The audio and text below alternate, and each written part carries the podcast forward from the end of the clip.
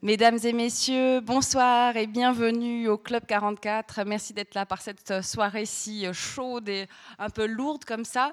On va faire en sorte que vous repartiez heureux d'être venus et d'avoir subi un petit peu la chaleur. Euh, je me permets de vous annoncer notre prochain rendez-vous comme d'habitude à savoir euh, cette semaine encore, euh, jeudi 1er juin, alors on changera vraiment beaucoup de cap, puisqu'il euh, sera question d'Union européenne, des rapports entre la Suisse et l'Union européenne suite au Brexit. nous aurons le plaisir d'entendre Monsieur Alexis Lautenberg, qui est donc le fondateur et président de la Swiss, mon Dieu, j'ai un blanc, Financial Council, je crois, et qui s'occupe un petit peu de soigner les relations entre la Suisse et l'Union et le Royaume-Uni. Il était prévu qu'il soit interviewé par euh, la journaliste euh, Alexandra Planinic. Malheureusement, elle a eu un petit accident, euh, ce qui fait qu'elle sera remplacée par Chantal Taux, que vous connaissez certainement, qui est l'ancienne rédactrice en chef adjointe de l'Hebdo, qui a actuellement un blog à elle et qui connaît très bien les questions européennes. Donc ça, ça sera pour ce jeudi 1er juin, comprendre ce que le Brexit a changé dans les relations parfois un petit peu compliquées, entre, surtout depuis, euh, depuis la votation contre l'immigration de masse, aux relations entre la Suisse et Bruxelles. Je me permets aussi de vous annoncer le rendez-vous de la semaine d'après, puisqu'il y a eu un petit changement. Alors, vous avez des programmes de juin un peu partout dans, le Club 44. N'hésitez pas à vous servir. Et je vous rappelle aussi, abonnez-vous à la newsletter ou au courriel hebdomadaire, ce qui vous permet d'être constamment informé non seulement du programme, mais des petits changements. J'en dirai un petit mot tout à l'heure. Euh, le 8 juin, nous aurons donc le plaisir d'accueillir Cédric Chezot, euh, qui est un paysan du Jura vaudois, qui a été aussi le protagoniste d'un documentaire qui s'appelle Révolution silencieuse. Je ne sais pas si vous l'avez vu. Ce documentaire raconte comment euh, ce, jeune paysan, père de six enfants, décide, pour être en cohérence avec sa vision du monde, avec les questions de durabilité, de changer de modèle agricole, c'est-à-dire de passer du système traditionnel, hérité de sa famille, avec de l'élevage de bovins, à la la culture de céréales anciennes. Donc un sacré virage et un virage qu'a documenté Lila Ribi, qui est réalisatrice. Donc on aura le plaisir de les accueillir tous les deux, aussi bien Cédric Chezot et Lila Ribi, pour parler à la fois de l'aventure de Cédric Chezot, mais aussi du travail de documentaire sur un thème comme celui-là.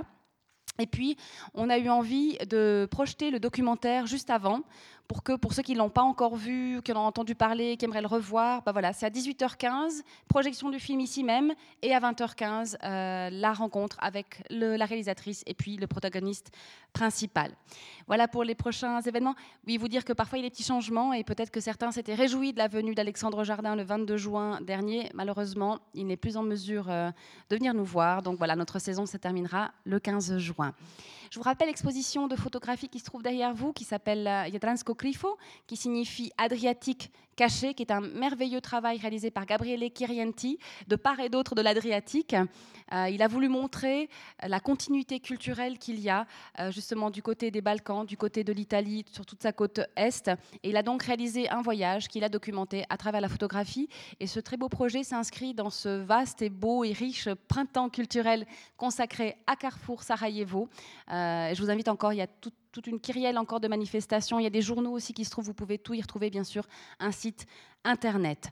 Voici un petit peu pour les infos maison, j'ai envie de dire. Je remercie la librairie Payot d'être là ce soir et qui vous a fait un petit choix d'ouvrages aussi bien sur la question des droits des enfants, puisque c'est de qui sera question ce soir, mais aussi euh, du côté de l'enfant roi, l'enfant tyran, enfin toute une série d'ouvrages très intéressants sur cette thématique-là.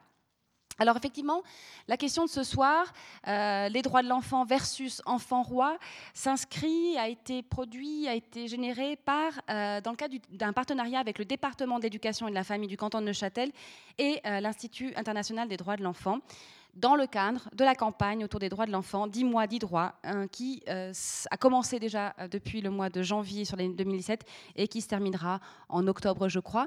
Mais à mes côtés se trouve la personne qui pourra euh, vous en parler. C'est monsieur Alex Pedrati, délégué à la jeunesse pour le canton, qui va vous dire justement quelques mots de la campagne. D'ailleurs, il y a pas mal de petites docs, je crois. Donc, bonsoir à toutes et à tous. Merci à Madame Bonandona de sa précieuse collaboration et de son accueil. 10 mois 10 droits est une campagne de sensibilisation aux droits de l'enfant. Euh, comme son nom l'indique, euh, elle a lieu dans le canton de Neuchâtel sur une période de 10 mois. Elle a commencé au mois de janvier. elle se terminera au mois d'octobre. Et dans le cadre de ces dix mois, nous allons, pardon, nous allons aborder, nous allons thématiser, nous allons thématiser, questionner à chaque mois un droit de l'enfant. Ces droits de l'enfant sont issus de la Convention relative aux droits de l'enfant euh, qui a été ratifiée par notre pays il y a 20 ans. Euh, vous trouvez plus d'informations dans le site euh, internet, dans la page Facebook destinée à cet événement. Qu'est-ce que je voulais rajouter d'autre je, veux, je, veux, voilà, je, veux, je veux relever le fait que quand on, a préparé ce projet, s'est posé à plusieurs reprises la question de les, enfants ont des droits, ok, mais quelles sont leurs obligations? Donc euh, je, me, je, me, réjouis vraiment beaucoup de pouvoir entendre et pouvoir participer à ce débat ce soir. Bonne soirée à toutes et à tous. Merci beaucoup et bravo à vous pour cette campagne. Alors j'aimerais encore adresser quelques remerciements, euh, notamment à Madame Jennifer euh, Gindra Perrault, avec qui nous avons également euh, préparé cette soirée. Et c'est vrai que quand on a commencé à discuter d'une collaboration et qu'elle m'a parlé de cette thématique, hein, de cette tension un peu entre ces thèmes, j'avoue que je ne soupçonnais pas un petit peu l'importance que ça pouvait jouer dans la vie des enseignants et, des parents d'enfants un petit peu plus grands que, que le mien. Voilà. j'aimerais évidemment remercier nos intervenants de ce soir. Je vais commencer par la gauche avec Madame Karine Jacot Monsieur Jean-Claude Marguet, Monsieur Philippe Jaffé et Monsieur Pierre Grabert. Merci à tous d'être là. Monsieur Petradi l'a rappelé, donc euh, il y a une convention des droits de l'enfant et euh, en relisant un petit peu des petites choses, c'est assez amusant de voir que les États-Unis, mais corrigez-moi si je me trompe, est le seul pays à ne pas l'avoir ratifié. C'est intéressant. Euh, la Suisse, quant à elle, l'a signé en 1997. Donc les droits de l'enfant, un combat important mais effectivement, il y a peut-être un malentendu euh, qui s'est glissé, ou peut-être qu'on a oublié de parler des, obligations. Euh, et c'est un malentendu ou une mécompréhension qui peut-être euh, crée des tensions au sein de ce triangle constitué par l'enfant, l'école et les parents. Quand je dis l'école, c'est les directions, c'est les enseignants évidemment. Donc une des choses que, j'aimerais qu'on puisse affiner ce soir un peu ce, par le biais de ce débat, c'est de comprendre exactement ce qu'on entend par droit euh, dans l'enfant. Est-ce que c'est le droit d'imposer son avis sur tout? Est-ce que c'est la suprématie de l'épanouissement de l'enfant au détriment de l'autorité et de l'enseignement de de la classe? Est-ce que c'est un impératif? Bref, quel, sont, quel, quel, rôle doivent jouer les parents par rapport à ça? Euh, Est-ce que les parents sont des, des garants des droits Est-ce qu'ils court-circuitent la mission de l'enseignant? Ça, c'est pour mettre un petit peu de, poudre et de, feu sur la, question. Bref, les relations sont souvent tendues et il devient parfois difficile de démêler euh, les chevaux. Et c'est vrai que pour nous, on se sentait dans notre rôle de créer un espace serein de discussion sur des thématiques euh, qui nous agitent, puisqu'il est évidemment question des enfants et que euh, voilà, c'est notre, notre futur quasiment immédiat.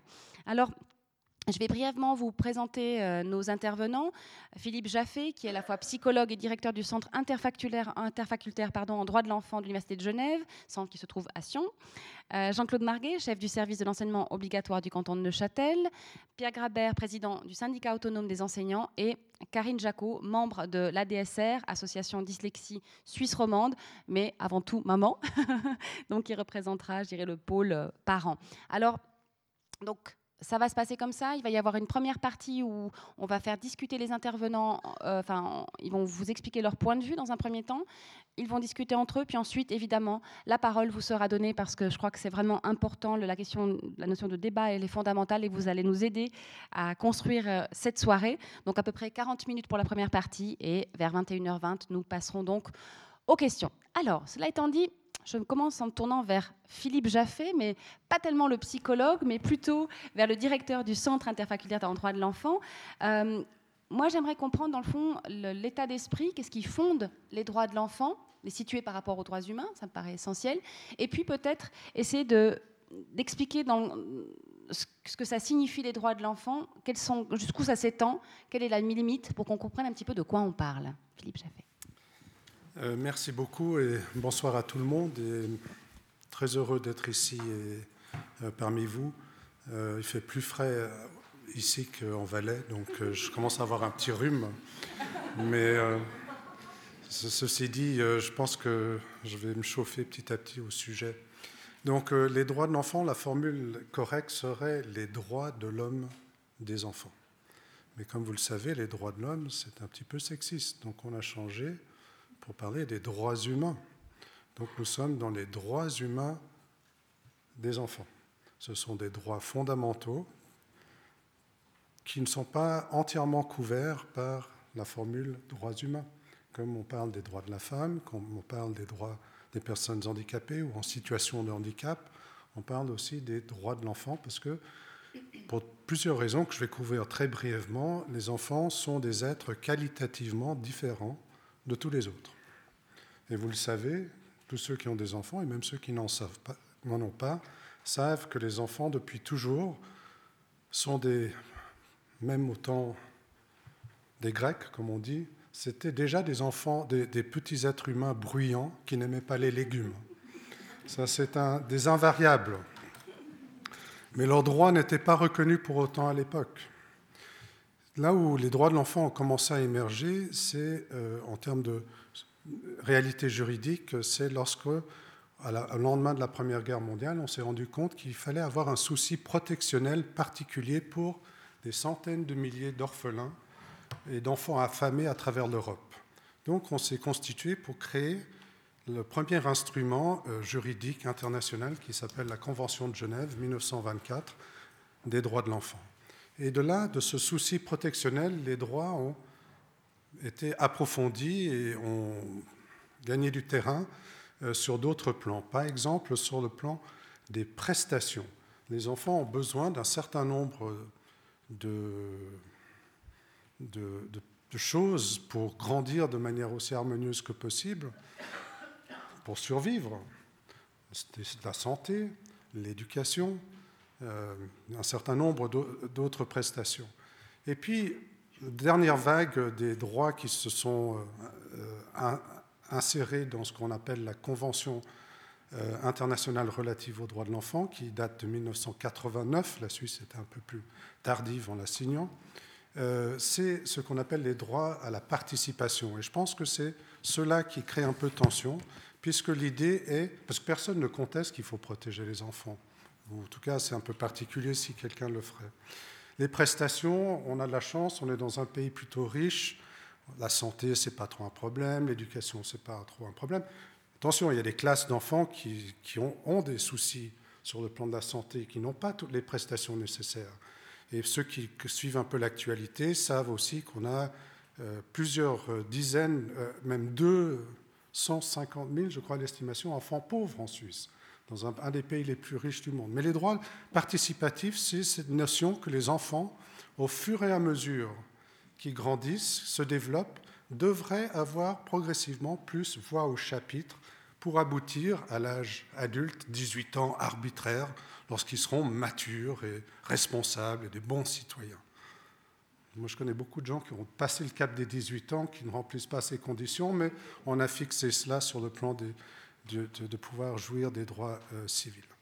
Donc, euh, protection, euh, prestation, participation. Et on va aborder évidemment la question de, l'enfant roi. des enfants rois, il y en a eu à toutes les époques. mais peut-être que la, sensation que c'est devenu un, sujet un peu plus tendu aujourd'hui, c'est au fond le retour du balancier de, des années, de la fin des années 60 euh, lorsque euh, monté le tissu social a changé et euh, on est devenu une société qui était beaucoup, beaucoup plus intéressée à soi-même, à des individualismes, à notre épanouissement personnel. Et on a commencé à peut-être trop accorder d'attention à, comment dirais-je, beaucoup de liberté à chacun et incluant dans ce processus des enfants qui n'ont justement jamais besoin que les, enfants, les adultes abdiquent leurs responsabilités.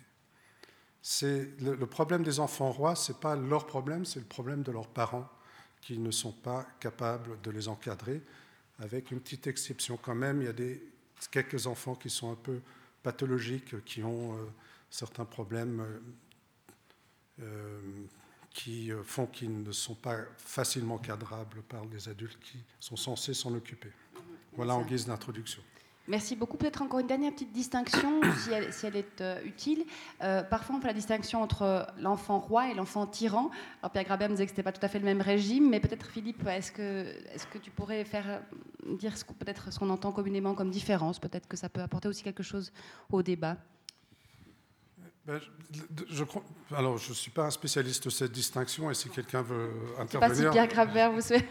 Donc, Tel que je le comprends, l'enfant tyran, c'est plutôt celui qui est proactif ou actif dans euh, une certaine forme de comportement ou de rapport au monde, de rapport aux autres, alors que l'enfant roi est plutôt le récipient, le réceptacle d'un certain nombre de laxismes de la part de personnes qui l'encadrent. Euh, ça revient, c'est presque du pareil au même en termes des conséquences euh, pour ces enfants qui sont finalement, je mets des guillemets autour, aussi des enfants d'une certaine manière maltraités par les adultes qui les encadrent. Ils ont besoin de structure. Et j'en parle avec beaucoup de connaissances de cause parce que j'ai deux enfants petits et je dois me rattraper et me rappeler que je dois faire ce que je prêche et encadrer mes enfants de manière correcte.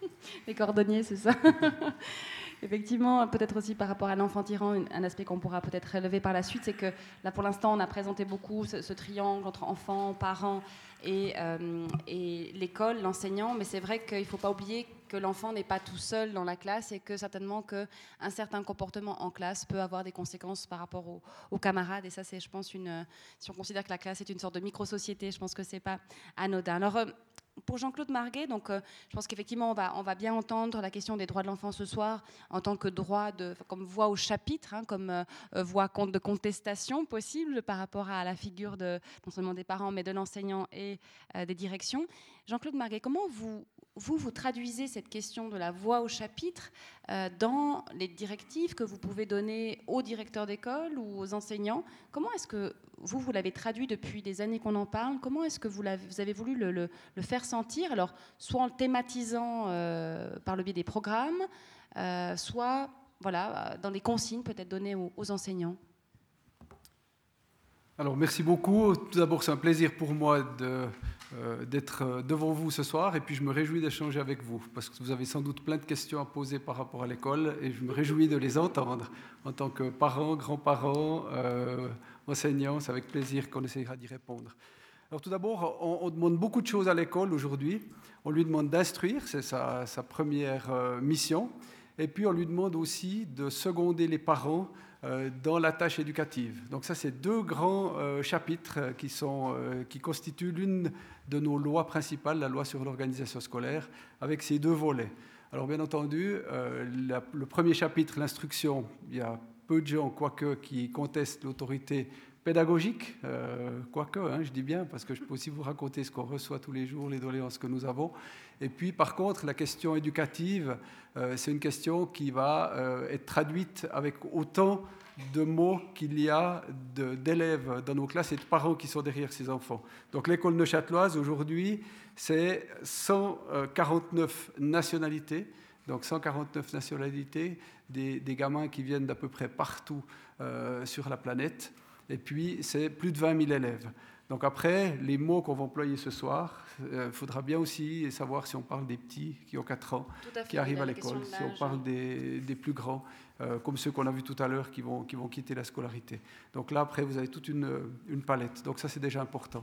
Après, par rapport aux droits de l'enfant, on a à peu près 11 strates euh, qui fixent ces différents droits. Ça commence par la Constitution fédérale, puisque le droit à l'éducation, c'est l'un des articles, l'un des 54 articles hein, de, cette Convention des droits de l'enfant. Le droit à l'éducation, il est posé dans la Constitution fédérale, il est repris, retraduit dans la Constitution neuchâteloise. Ça, c'est vraiment les, des articles qui sont, qui sont très très importants, qui euh, disent euh, depuis 1848 que l'école elle est obligatoire, qu'elle est gratuite et puis qu'elle est accessible pour tous les, tous les enfants. Donc ça, c'est important, cette gratuité, cette obligation, euh, et on, on, doit pouvoir la fréquenter. Toutes ces nationalités qui sont, qui sont dans les classes avec des envies particulières, des limites à poser, alors des limites qui sont aussi fixées dans des, dans des bases légales, la loi sur le statut pour les enseignants, parce que l'enseignant il est aussi tenu de traiter les enfants avec équité, c'est l'un des, l'un des points. Et puis, l'élève, il est aussi tenu de respecter, bien entendu, ses enseignants. Alors, Monsieur Pedrazzi, c'est vrai que vous avez dit des droits, ok, mais il y a aussi des obligations. Et puis, c'est pas euh, un, libre service, l'école, il y a vraiment des règles, et ces règles, elles sont déclinées à tous les étages. Donc la Constitution, les bases légales au niveau du canton, et puis ensuite, il y a des règlements qu'on appelle même encore aujourd'hui règlements de discipline. C'est la discipline, moi, que j'entends euh, au, sens euh, noble du terme, où on doit la travailler ensemble, où il y a des limites à explorer, où il y a des sanctions qui vont venir lorsque les règles sont transgressées, sont dépassées. Donc le règlement qui est un règlement d'établissement. Puis après, on a à l'intérieur des classes aussi des règles de vie, des conseils de classe où les élèves peuvent prendre la parole, peuvent s'exprimer. Alors peut-être que dans certaines classes ou chez les plus petits, on, on les fait s'exprimer sur des choses qui sont relativement simples.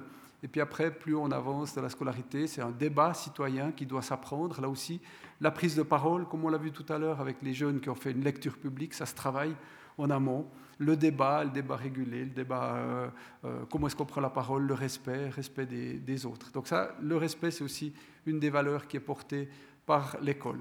Et on a des finalités et objectifs de l'école publique. Alors c'est beaucoup de choses hein, que je vous donne dans ces bases légales, mais ces finalités et objectifs publics de l'école, c'est des finalités romandes qui ont été écrites, voulues par tous les ministres romans en 2003. Et ces finalités, elles sont toujours valables. Vous pouvez les lire, les relire. Je peux vous en lire quelques extraits. Elles n'ont pas pris une ride, où on parle des droits fondamentaux que les enfants ont, euh, et puis le respect, les notions de respect, la prise en compte de la différence, que ce soit au point de vue ethnique, que ce soit au point de vue euh, culturel, au point de vue socio-économique, au point de vue euh, de la langue. Tous ces éléments-là, ils sont, très bien écrits. Puis après, on a un plan d'études. Et le plan d'études, c'est la mission, la feuille de route pour l'enseignant. Qu'est-ce qu'il doit faire avec ce plan d'études? Il y a toute la partie instruction. Ça, c'est un élément euh, ben voilà, qui, est, il est discuté aussi. Hein, il est discuté. Suivant quel angle on, prend, quel chapitre on met dans l'histoire. Alors tout d'un coup, il y a des mains qui se lèvent, il y a des parents qui retirent leur enfant de l'école aujourd'hui parce qu'on traite euh, d'un chapitre particulier en, 9e ou en 10e. Voilà, il y a des discussions et on doit réexpliquer le cursus ou le, programme euh, qui se déroule sur les, les 11 années pour faire passer ces messages. Alors là, ça c'est le, plan d'études. Et ensuite, il y a des moyens d'enseignement. Et dans les moyens d'enseignement, là aussi, on parle, on a des outils, on parle des droits de l'enfant. En huitième, un enfant qui termine sa huitième année doit être capable de citer l'un ou l'autre des, droits de l'enfant, euh, de dire aussi ses devoirs, ses obligations, les notions de respect de règles, respect de lois, respect de, règlements, et puis qu'est-ce qui se passe si on, transgresse tout ça? Donc vous voyez qu'il y a, je les ai comptés, à peu près 11 strates différentes qui fixent le cadre. Puis après, ce cadre, il est incarné. Et puis c'est là-dedans, euh, dans, cette incarnation, qu'on pourra discuter, euh, parce qu'on reçoit nos élèves, les 20 000 élèves, ils vont bien, mais malheureusement, on en a quelques-uns qui, voilà, qui sont en difficulté. Ça, je pense, c'est quelque chose qui est important. C'est aussi des, éléments qu'on reçoit par rapport à des, à des témoignages d'élèves qui nous écrivent, à des témoignages de parents qui nous écrivent aussi, et puis où là, on doit aider euh, des familles qui sont en difficulté. Est-ce que vous pourriez expliquer un petit peu ce que vous entendez par difficulté? On comprenne bien de quoi on parle? Si vous, tout à l'heure, c'était une première partie avec une lecture euh, de, de, de textes d'élèves qui ont exprimé euh, leur, parcours de vie qui nous ont emmenés voyager dans la forêt, dans des hôpitaux, dans, euh, voilà, c'était des aventures qu'ils ont rédigées, qu'ils ont travaillées. Et puis on voit que ces élèves, ils expriment un deuxième message qui tourne autour de leur avenir professionnel, euh, de, des questions de santé, des questions qui sont fondamentales. Donc nos élèves se posent ces questions-là aujourd'hui dans l'école aussi. Par rapport à justement, alors effectivement, il y a, toutes ces strates, vous avez bien expliqué. Euh, maintenant, est-ce que vous avez parfois l'impression que vous avez tellement bien fait votre travail que les élèves vont être revendicateurs et dire j'ai le droit, j'ai le droit de ne pas suivre, j'ai le droit de ne pas venir euh, à ma retenue Comment est-ce que vous, vous gérez ça euh, au niveau de la direction? Donc, bien sûr qu'ils ont le droit. Si vous regardez les programmes scolaires, on leur apprend même à faire des pétitions. C'est magnifique On leur apprend à rédiger une pétition, on leur apprend à, revendiquer, on leur apprend à écrire une tribune de lecteurs, on leur apprend à, rédiger une plainte, euh, etc. Ça, ça fait partie des, activités euh, pédagogiques dans le domaine du français. Alors, ils ont des droits, ils peuvent s'exprimer, mais après, il y a un cadrage qui est fait et on ne s'exprime pas n'importe comment. Il y a des règles aussi euh, de, prise de parole avec des notions de respect qui sont là. Mais bien entendu qu'on va plus loin dans, l'expression, on va même assez loin. Et c'est intéressant de voir comment les élèves peuvent, si on leur permet, si on leur crée ces espaces de parole, euh, comment est-ce qu'on leur permet de, dire les choses et puis de s'exprimer. Puis c'est vrai qu'il y a quand même la distinction à faire peut-être entre le droit d'exprimer, de verbaliser des choses, puis après il y a des actions. Euh, je pense qu'il faut distinguer les niveaux parce que dire je ne suis pas d'accord avec cette retenue, c'est une chose, ne pas s'y rendre, c'en est une autre, peut-être. Alors après, il y a aussi des sanctions. Donc, euh, et puis ces sanctions, quand elles, sont posées, euh, là, il y a toute la cohérence d'un établissement. On parle d'établissement formateur aujourd'hui, c'est toute une équipe éducative, ce n'est pas un seul enseignant euh, qui, doit, qui, qui, doit porter une classe, il y a des groupes d'enseignants, il y a des titulaires, des co-titulaires, on en parlera peut-être euh, un peu plus avant tout à l'heure. Et puis là, il y a la cohérence, la cohérence d'une équipe éducative, la cohérence d'un cours enseignant. Et je parlais hier soir avec, euh, avec des, directeurs d'école qui me disaient, ben voilà, moi je reprends une classe parce qu'une partie enseigne aussi de, nos directeurs. Et puis ils disent, ben, avec telle enseignante, on a le droit de chiquer en classe. Mais avec moi, ce n'est pas possible. Alors il y a des discussions qui doivent, euh, qui doivent avoir lieu, puis dire est-ce que ça on tolère, le chewing-gum? Euh, De venir avec sa petite bouteille, je ne vais pas vous faire envie, hein, excusez-moi, mais avec sa petite bouteille d'eau euh, en classe, certains enseignants disent ok, on peut, on peut faire ça, d'autres pas. De venir, vous avez vu dans, le journal hier, on, a parlé des hand spinners, hein, voilà, on m'en a offert un hier, je suis assez fier, avec moi. Euh, et, des enseignants disent OK, on peut utiliser ça, c'est bien, ça déstresse. Et puis d'autres, pas du tout, parce qu'on va le laisser tomber. Euh, il faut, il faut, ça va, ça va euh, distraire les, élèves. Donc c'est un, petit, un petit jouet que vous pouvez tourner dans la main. Je vous le prête volontiers, madame, tout à l'heure, si vous voulez. Je ne suis pas encore très performant parce que on à se détendre. Alors, puisqu'on parle des enseignants, je me tourne vers euh, Pierre Grabert, donc, euh, en tant que président du syndicat des enseignants de Châtelois. Euh, vous, comment est-ce que vous percevez cette, voix au chapitre, ce droit de l'enfant à, s'exprimer peut-être pense-t-il agir aussi. Euh, comment est-ce que vous situez en tant qu'enseignant aussi et euh, par rapport à, bah voilà, à toutes ces strates, à tous ces outils qui sont mis en place, est-ce que vous, vous avez l'impression d'avoir un peu le, retour du boomerang d'une certaine façon? Oui, je suis assez, d'accord avec l'idée du retour du boomerang. Euh, quand même dire une chose, ça fait 20 ans que le syndicat des enseignants romans, dont fait partie mon syndicat, a publié un, code d'éthique, un premier code d'éthique. On, va le refaire, ça c'est la deuxième édition. Euh, la première page qui est après l'introduction, c'est pour garantir les droits fondamentaux de l'enfant ou de l'adolescent. C'était la première chose qu'on a voulu mettre euh, en avant. Euh, il y a aussi quelques pages plus loin la collaboration étroite avec les parents. Euh, quand on s'est téléphoné, je vous ai parlé un petit peu de ce, terme d'enfant tyran. Parfois, dans nos classes, on, perçoit que certains enfants euh, mettent tout sans dessus-dessous et pour, se comportent en véritable tyran. Euh, alors maintenant, écoutez, ce que j'ai fait, je me disais, il m'est venu une autre image. Je me disais, c'est peut-être pas enfant tyran, il faudrait peut-être dire que c'est des enfants orphelins. ils ont des parents, mais ils sont orphelins. ils ont des parents qui ne tiennent pas leur rôle. Et fondamentalement, c'est ça le problème. Euh, donc, on ne peut pas en vouloir aux enfants, finalement, modérément, si on veut, faut quand même essayer de cadrer, mais l'enseignant ne peut pas, à lui tout seul, euh, mettre un cadre que les parents euh, ne posent pas. Et typiquement, dans cette fameuse page de, notre code d'éthique concernant les parents, on dit bien l'enseignant seconde les parents de leurs tâches éducatives seconde. Euh, alors, ça m'a assez amusé, comme certains d'entre vous peut-être, je suis sur Facebook, pas souvent, mais j'y vais quand même de temps en temps. Euh, ce début d'année, il y a, une, euh, une, affichette qui a beaucoup circulé, en tout cas entre enseignants, je ne sais pas si ça allait tellement en dehors. elle s'intitulait Nous rappelons aux parents que. ça, c'est court, je peux vous la lire. Finalement, c'est un enseignant suédois mais d'origine portugaise, qui a, trouvé ça dans une classe portugaise, affiché contre, contre le mur. Et puis c'était marqué, euh, nous rappelons aux parents que c'est à la maison que votre enfant doit apprendre les mots magiques bonjour, bonsoir, s'il vous plaît, est-ce que je peux, pardon, merci beaucoup. C'est aussi à la maison qu'il doit apprendre à être honnête, à ne pas mentir, à être correct, ponctuel, à ne pas dire de gros mots, à faire preuve de solidarité, à respecter ses amis, les personnes âgées, les professeurs. C'est toujours à la maison qu'il doit apprendre à être propre, à ne pas parler la bouche pleine, à ne pas jeter les déchets par terre. C'est encore à la maison qu'il doit apprendre à être organisé, à prendre soin de ses affaires et à ne pas toucher celles des autres. Ici, à l'école, nous lui apprenons les maths, le portugais, puisque c'était une affiche dans euh, l'histoire, les sciences, la géographie, l'anglais, l'éducation physique, et ne faisons que renforcer l'éducation que votre enfant a reçue à la maison. Euh, je ne dis pas l'écho que ça a eu parmi les enseignants qui ont, euh, qui ont eu ça, s'ils sont partagés parmi. Euh, évidemment, c'est le gros problème. On parle de ça ce soir. Vous êtes tous convaincus. On est, entre nous comme ça. Les vrais destinataires ne sont pas là. la question, c'est de voir comment les atteindre et comment faire évoluer.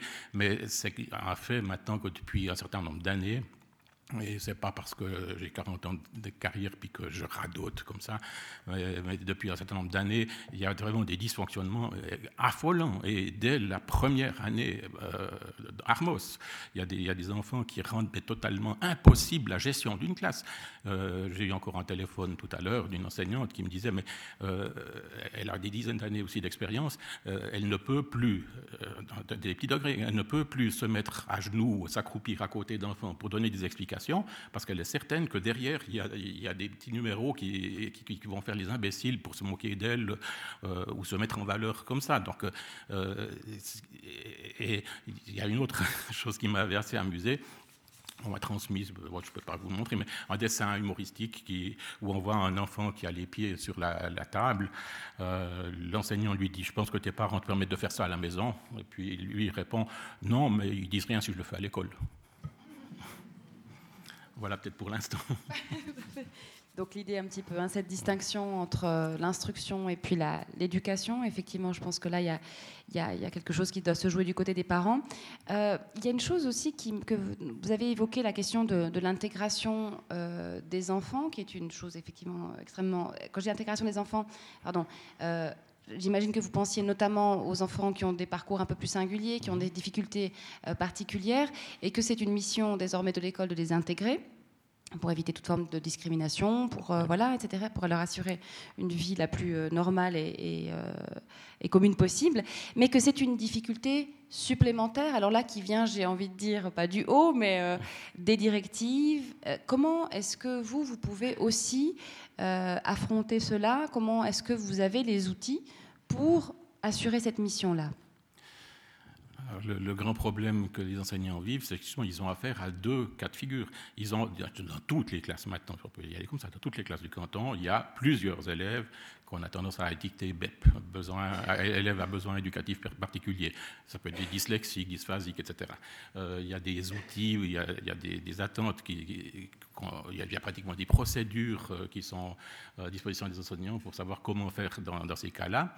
Euh, le problème étant que maintenant, dans énormément de classes, il y a en plus des élèves qui sont là, non pas avec des problèmes d'acquisition ou des, des, entre guillemets handicaps de ce type, là mais pour des questions de comportement.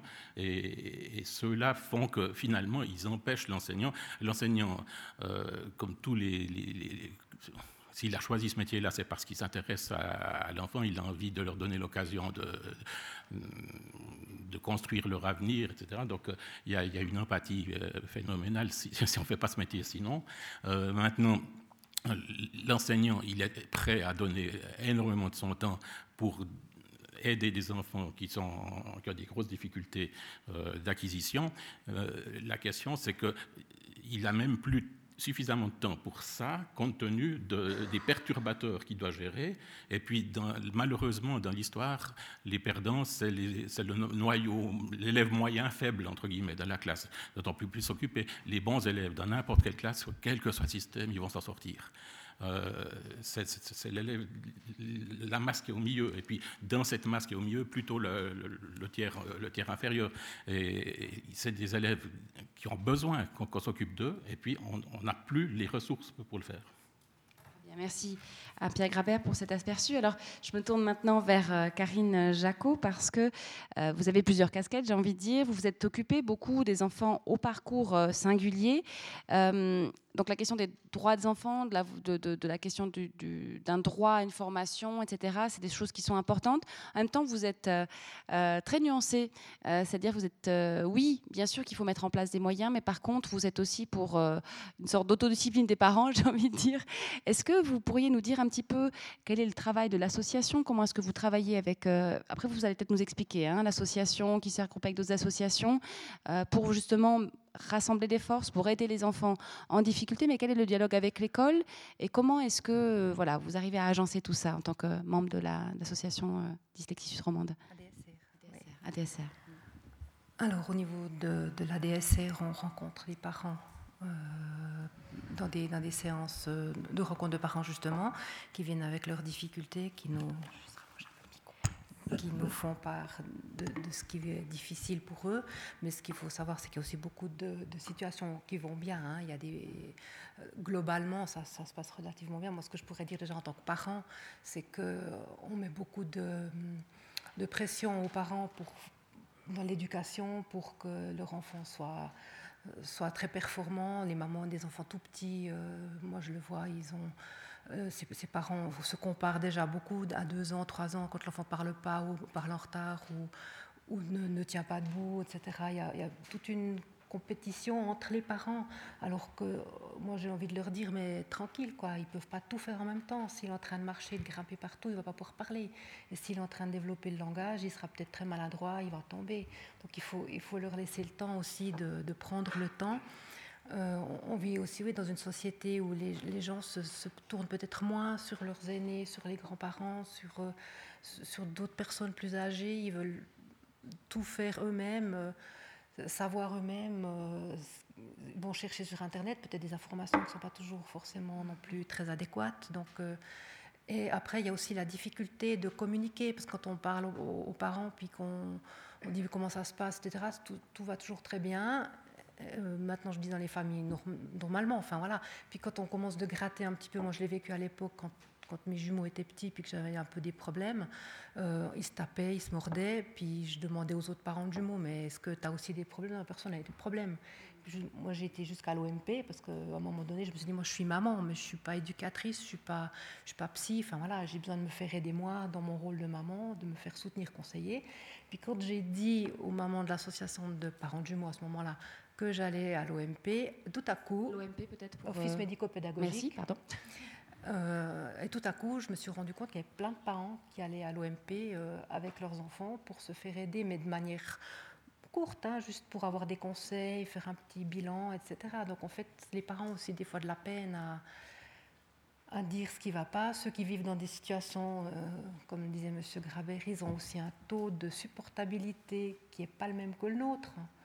Euh, il faut aussi expliquer aux parents. Moi, j'ai des amis, une amie qui avait un, fils avec une hyperactivité, mais terrible, hein, non mais terrible.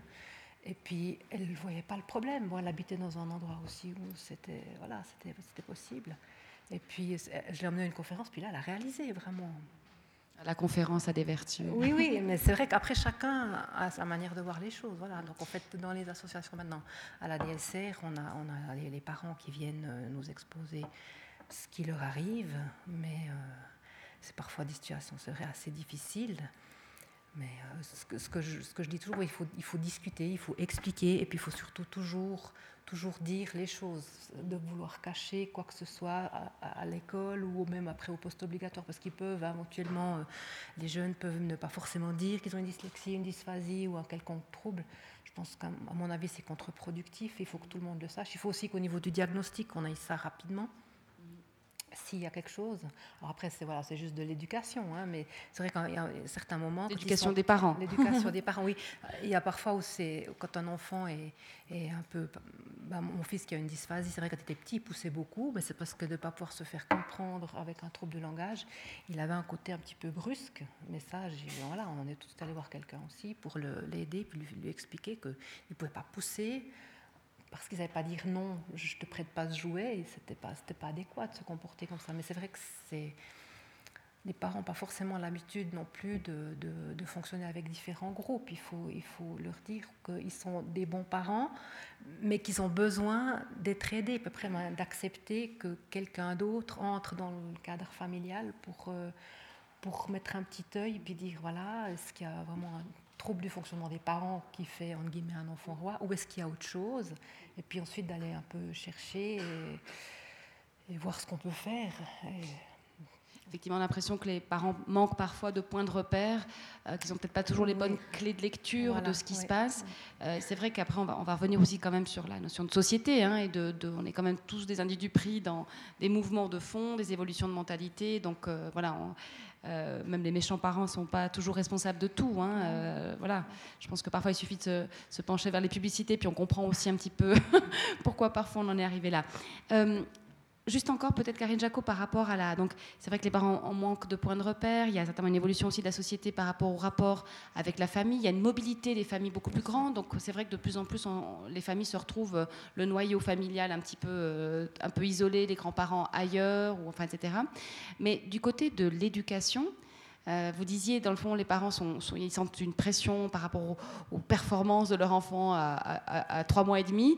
Mais est-ce que, dans le fond, il y a le focus qui est mal mis et c'est plutôt sur. Est-ce qu'on ne met plus assez le focus sur l'éducation des enfants? On est trop attentif aux compétences, production et pas assez au rôle qu'on doit jouer par rapport à eux? Et je ne parle pas des cas particuliers, hein, évidemment. Oui. Euh, moi, j'ai de la peine à répondre à cette question. C'est difficile. Les parents, maintenant, une maman à la maternité, elle reste trois jours. Elle, rentre au bout du troisième jour. La montée de lait, c'est le troisième jour. Donc, euh, la maman, elle rentre à la maison. Le bébé, il n'est même pas encore euh, euh, au, sein comme il faut, avec un rythme. Donc, c'est stressant pour ces mamans. Bon, après, il y a les sages-femmes qui vont à la maison, mais c'est vrai que c'est, on les lâche beaucoup plus vite. De manière générale. de manière générale. Donc, c'est difficile. Après, il y a eu des très belles initiatives. Hein. L'éducation donne de la force qui se voulait un petit peu pour aider, donner des outils euh, aux parents, parce que c'est vrai qu'il n'y a pas d'école parents, on apprend en faisant. Donc, euh, mhm. Oui, puis il y, a plein de conférences, hein, si on regarde bien. D'abord, on est à celle-ci ce soir, mais au sein de toutes les associations du canton. Mhm. Euh, il y a beaucoup de choses qui se passent. Il faut être un petit peu intéressé et puis, et mhm. puis venir parfois sans trop savoir euh, vers quoi on va, mais euh, essayer, mhm. essayer d'aller la recherche écouter une fois quelque chose et puis mhm. après d'avoir d'ouvrir un peu son horizon. Mais après, c'est pas forcément évident non plus. Il y a certains parents qui qui, qui viennent pas malgré tout ce qu'on fait, tout ce mhm. qu'on essaye de voilà, il y a des parents qui, qui, sont, qui sont hermétiques. Oui, qui n'ont pas forcément envie de... Puis on essaye, euh, en discutant avec eux, euh, même euh, des gens que je croise à gauche, à droite, dans la micro ou ailleurs, mais il y en a, voilà, ils veulent pas, ils veulent pas, je peux rien faire. Quoi. Et c'est là où c'est compliqué, j'imagine, aussi pour les enseignants, pour les directions. L'enfant est en souffrance, puis les parents ne, ne veulent pas voir Ne veulent pas voir, ne veulent pas entendre, puis ça va des fois jusqu'au clash, jusqu'à une, une, une, une exclusion de l'école, où l'enfant est mis après en institution la fondation Borel, des choses comme ça. Et puis euh, tout à coup, les parents réalisent que oui, il y a, quand même quelque chose, un souci. Quoi. Alors Philippe Jaffé, j'imagine que certains de ces enfants passent par ton cabinet aussi parce que bah voilà, quand il y a des parents qui tout d'un coup ont la puce à l'oreille ou se disent tiens peut-être qu'on doit aller chercher de l'aide, comment est-ce que tu orientes, comment est-ce que tu conseilles les parents et, et comment est-ce que tu travailles en fait avec l'enfant, l'adolescent peut-être et puis le parent? Euh, il y a autant de situations que de personnes que je rencontre et bien plus. Et, je reviendrai de manière très rapide à ce qui a été déjà dit euh, de différentes manières et que j'ai initié aussi à, expliquer. Je pense que l'essentiel, c'est que les parents apprennent à euh, cadrer, encadrer, stimuler adéquatement leur enfant sans entrer dans des excès d'autoritarisme ou de violence physique, parce que une des choses qu'on entend souvent, si seulement, euh, tu mentionnais la Suède, vous mentionnez la Suède, il y a un peu un, une espèce de retour du balancier, on a interdit la punition physique, et maintenant il n'y a que des enfants rois en Suède, il faut qu'on ramène la discipline physique. Mais qui voudrait ramener la maltraitance euh, telle qu'on l'a connue, même dans ce pays, et encore maintenant d'ailleurs, dans beaucoup de familles? Donc, euh, le, travail essentiel avec, euh, ces, familles, c'est. Et il y a un article extrêmement intéressant dans le New York Times d'aujourd'hui, pour ceux qui lisent l'anglais, le, journal le plus vendu, la plus large circulation dans le monde entier. les parents doivent apprendre à dire non. Dire non, parce que c'est une bonne chose de dire non. Mais je, voudrais revenir sur euh, un certain. Je peux rebondir sur d'autres choses parce que sûr. autant il y avait des belles musiques, autant il y avait des notes discordantes dans ce que j'ai entendu, et je peux je peux pas laisser passer non plus. Euh, et, je vais être un peu provocateur peut-être, mais c'est dans le respect de, de, des rôles et des fonctions de chacun, c'est pas du tout euh, offensif. Fondamentalement, je pense qu'on est arrivé au point où l'école ne devrait pas être en seconder les parents. On devrait être dans un, dans un schéma, dans un modèle où les parents, la famille et l'école travaillent de concert. Et ça devrait se traduire dans des règlements et dans des lois. Parce que la société a évolué à tel point que les enfants, euh, les parents, pour des raisons sociologiques, ont plus de difficultés euh, à, éduquer leurs enfants et à mener une vie de famille comme aux parents, vous, l'avez cité vous-même. Et d'un autre côté, les enseignants, ben, ils doivent aussi évoluer, et pas simplement se réfugier derrière cette notion je sais instruire, je dois instruire, comme dit cet, instituteur. Euh, euh, portugais. Ils doivent évidemment instruire. Mais l'école a un rôle fondamental qui est euh, d'apprendre aux enfants à vivre ensemble. Non de bleu, les enfants passent la majorité de leurs heures diurnes captifs à user les bancs de leur école, jour après jour, mois après mois, et, ils apprennent un métier d'élève qui n'est pas simple. Moi qui n'ai jamais réussi à, apprendre ce métier. Je me retrouve prof d'uni, c'est quand même le comble. Mais, mais c'est terrible d'apprendre à rester tranquille dans une école pendant des heures.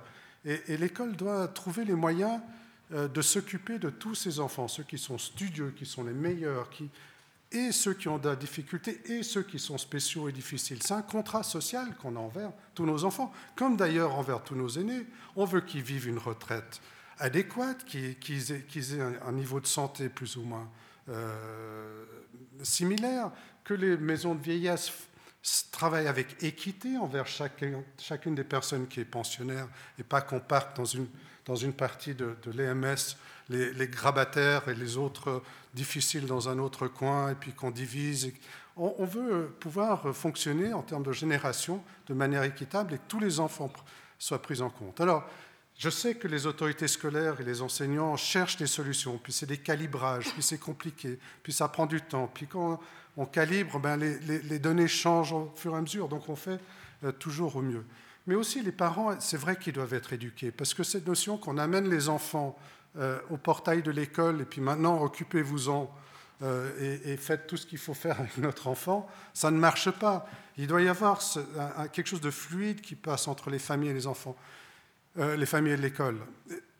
Et, quand je, regarde, j'ai des enfants de, 8 et, 5 ans, c'est incroyable comme l'école est, fermée par rapport aux parents. Une fois par euh, semestre ou, par année, j'ai rendez-vous avec l'enseignante. et, j'ai de la chance parce que mes enfants vont plutôt bien. Alors des fois, il y a des, enseignants qui, qui...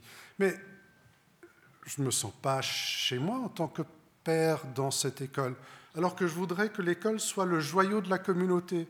Je voudrais que mes enfants aient envie de m'inclure dans leur vie scolaire, que je sois invité à des petits déjeuners de classe avec tous les autres enfants, avec les autres parents, pour apprendre à les connaître, que, l'école organise des soirées festives, qu'il y ait une signalétique qui me donne envie d'être parent dans cet endroit où je paye cher mes impôts et vos salaires, messieurs, notamment. Euh, alors, c'est vrai, instruire les parents, euh, révolutionner l'école, changer toutes ces choses, c'est difficile. Et puis, je vais revenir sur un autre point que vous voyez que je m'excite un petit peu. Les enfants, je vous ai parlé de, les protéger, je vous ai parlé des prestations, je vous ai parlé de la participation.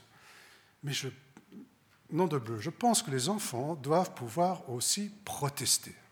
Les enfants doivent pouvoir aussi dire non, je veux faire les choses différemment, je veux être différent, tous ces vieux ploucs qui m'encadrent toute la journée, qu'ils soient profs, parents, etc., ils sont bien, tant mieux qu'ils me fassent des cadeaux, mais je ne serai jamais comme eux. Je vais être différent, je vais être mieux, je vais faire les choses à ma manière.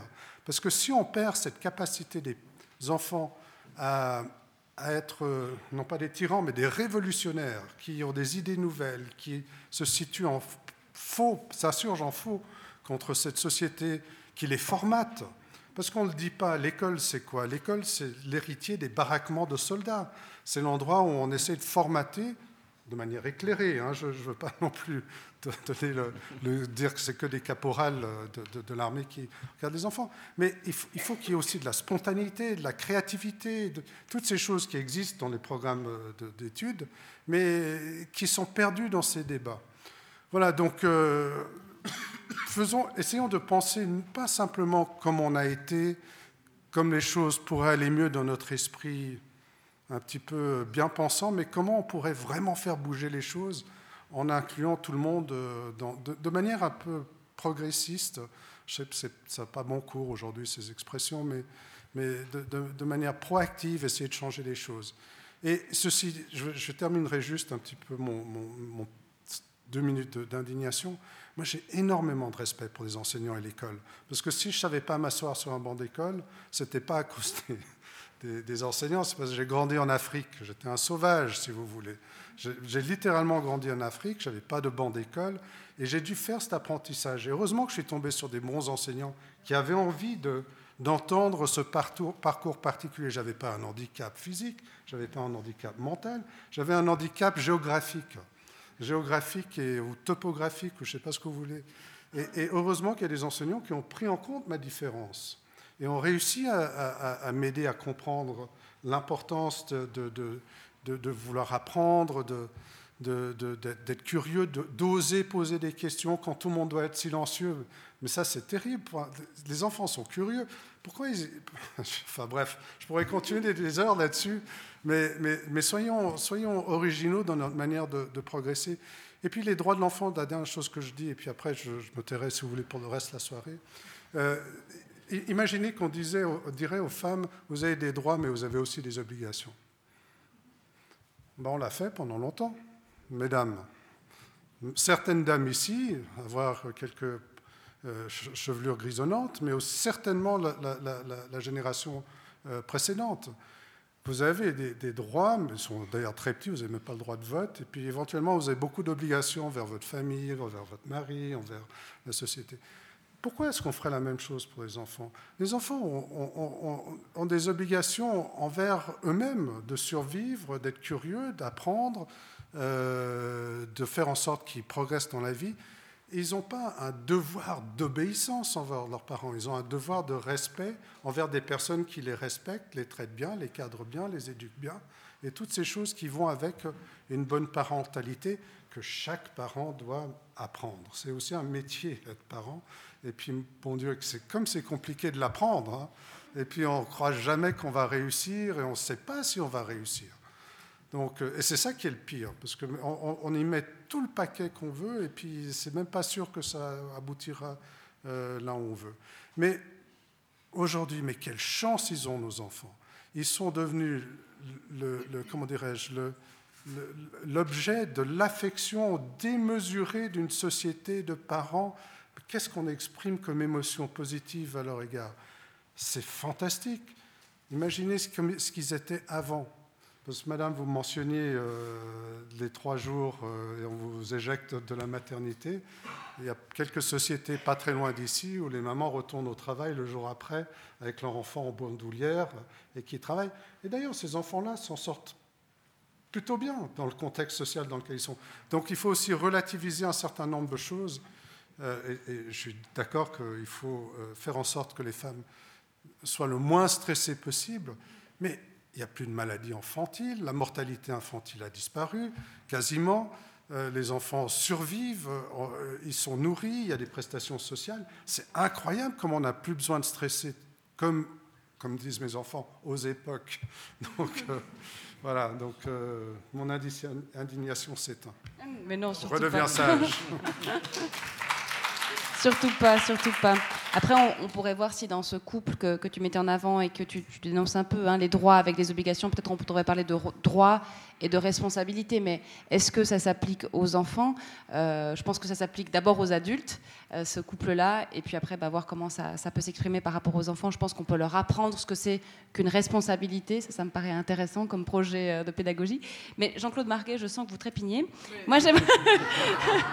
non, mais il y a beaucoup de choses qui ont été dites où je pense que vous avez des choses à répondre entre voilà, la volonté d'une école. J'aimerais revenir sur l'indignation de M. Jaffé qui est, qui est légitime. Je l'ai dit, 20 000 élèves, on a 2118 profs dans le canton de Neuchâtel pour l'école obligatoire, 2118 hommes et femmes, donc autant de situations différentes en regard de toutes les familles qu'il y a derrière. Donc ces interactions-là, elles doivent être, on doit fonctionner main dans la main. Et si vous m'avez peut-être mal compris ou je me suis mal exprimé, c'est pas la, famille, enfin l'enseignant qui seconde la famille. L'article euh, de la mission de l'école, c'est l'instruction d'abord, et puis ensuite l'éducation, elle est clairement posée. C'est dans le code de déontologie hein, du, syndicat où on seconde. Pour la loi scolaire, c'est l'école ou les écoles contribuent en collaboration avec la famille à l'éducation et à l'épanouissement de l'enfant par le développement de ses facultés, de ses goûts et de son sens des responsabilités. C'est tout un programme. Hein, il, est, il, est, lourd, il est là, il est posé, mais c'est en collaboration. Après, jusqu'où est-ce qu'on veut collaborer? Comment euh, est-ce que c'est un partenariat? Comment est-ce que nous, ce partenariat euh, Les associations de parents d'enfants qui sont, qui présents dans la salle. Hein, je reconnais euh, l'une ou l'autre. Euh, Madame Jacot en fait partie, Madame Caillet, Madame Weber. Il y, a, une quinzaine d'associations de parents d'enfants différents qui viennent euh, avec des demandes. C'est des personnes qui ont suivi des cours pointus, qui connaissent tous des différentes problématiques. Et quand elles se retrouvent, ces personnes-là, face à de jeunes enseignants qui découvrent aussi la profession avec 12 branches enseignables, qui font un boulot juste magnifique, 12 branches enseignables, plus tout le reste autour, et puis on, fait, on met le focus sur un problème ou un autre. Ce n'est pas si simple.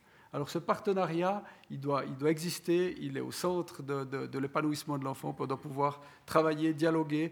Et après, dans le programme scolaire, on est créatif.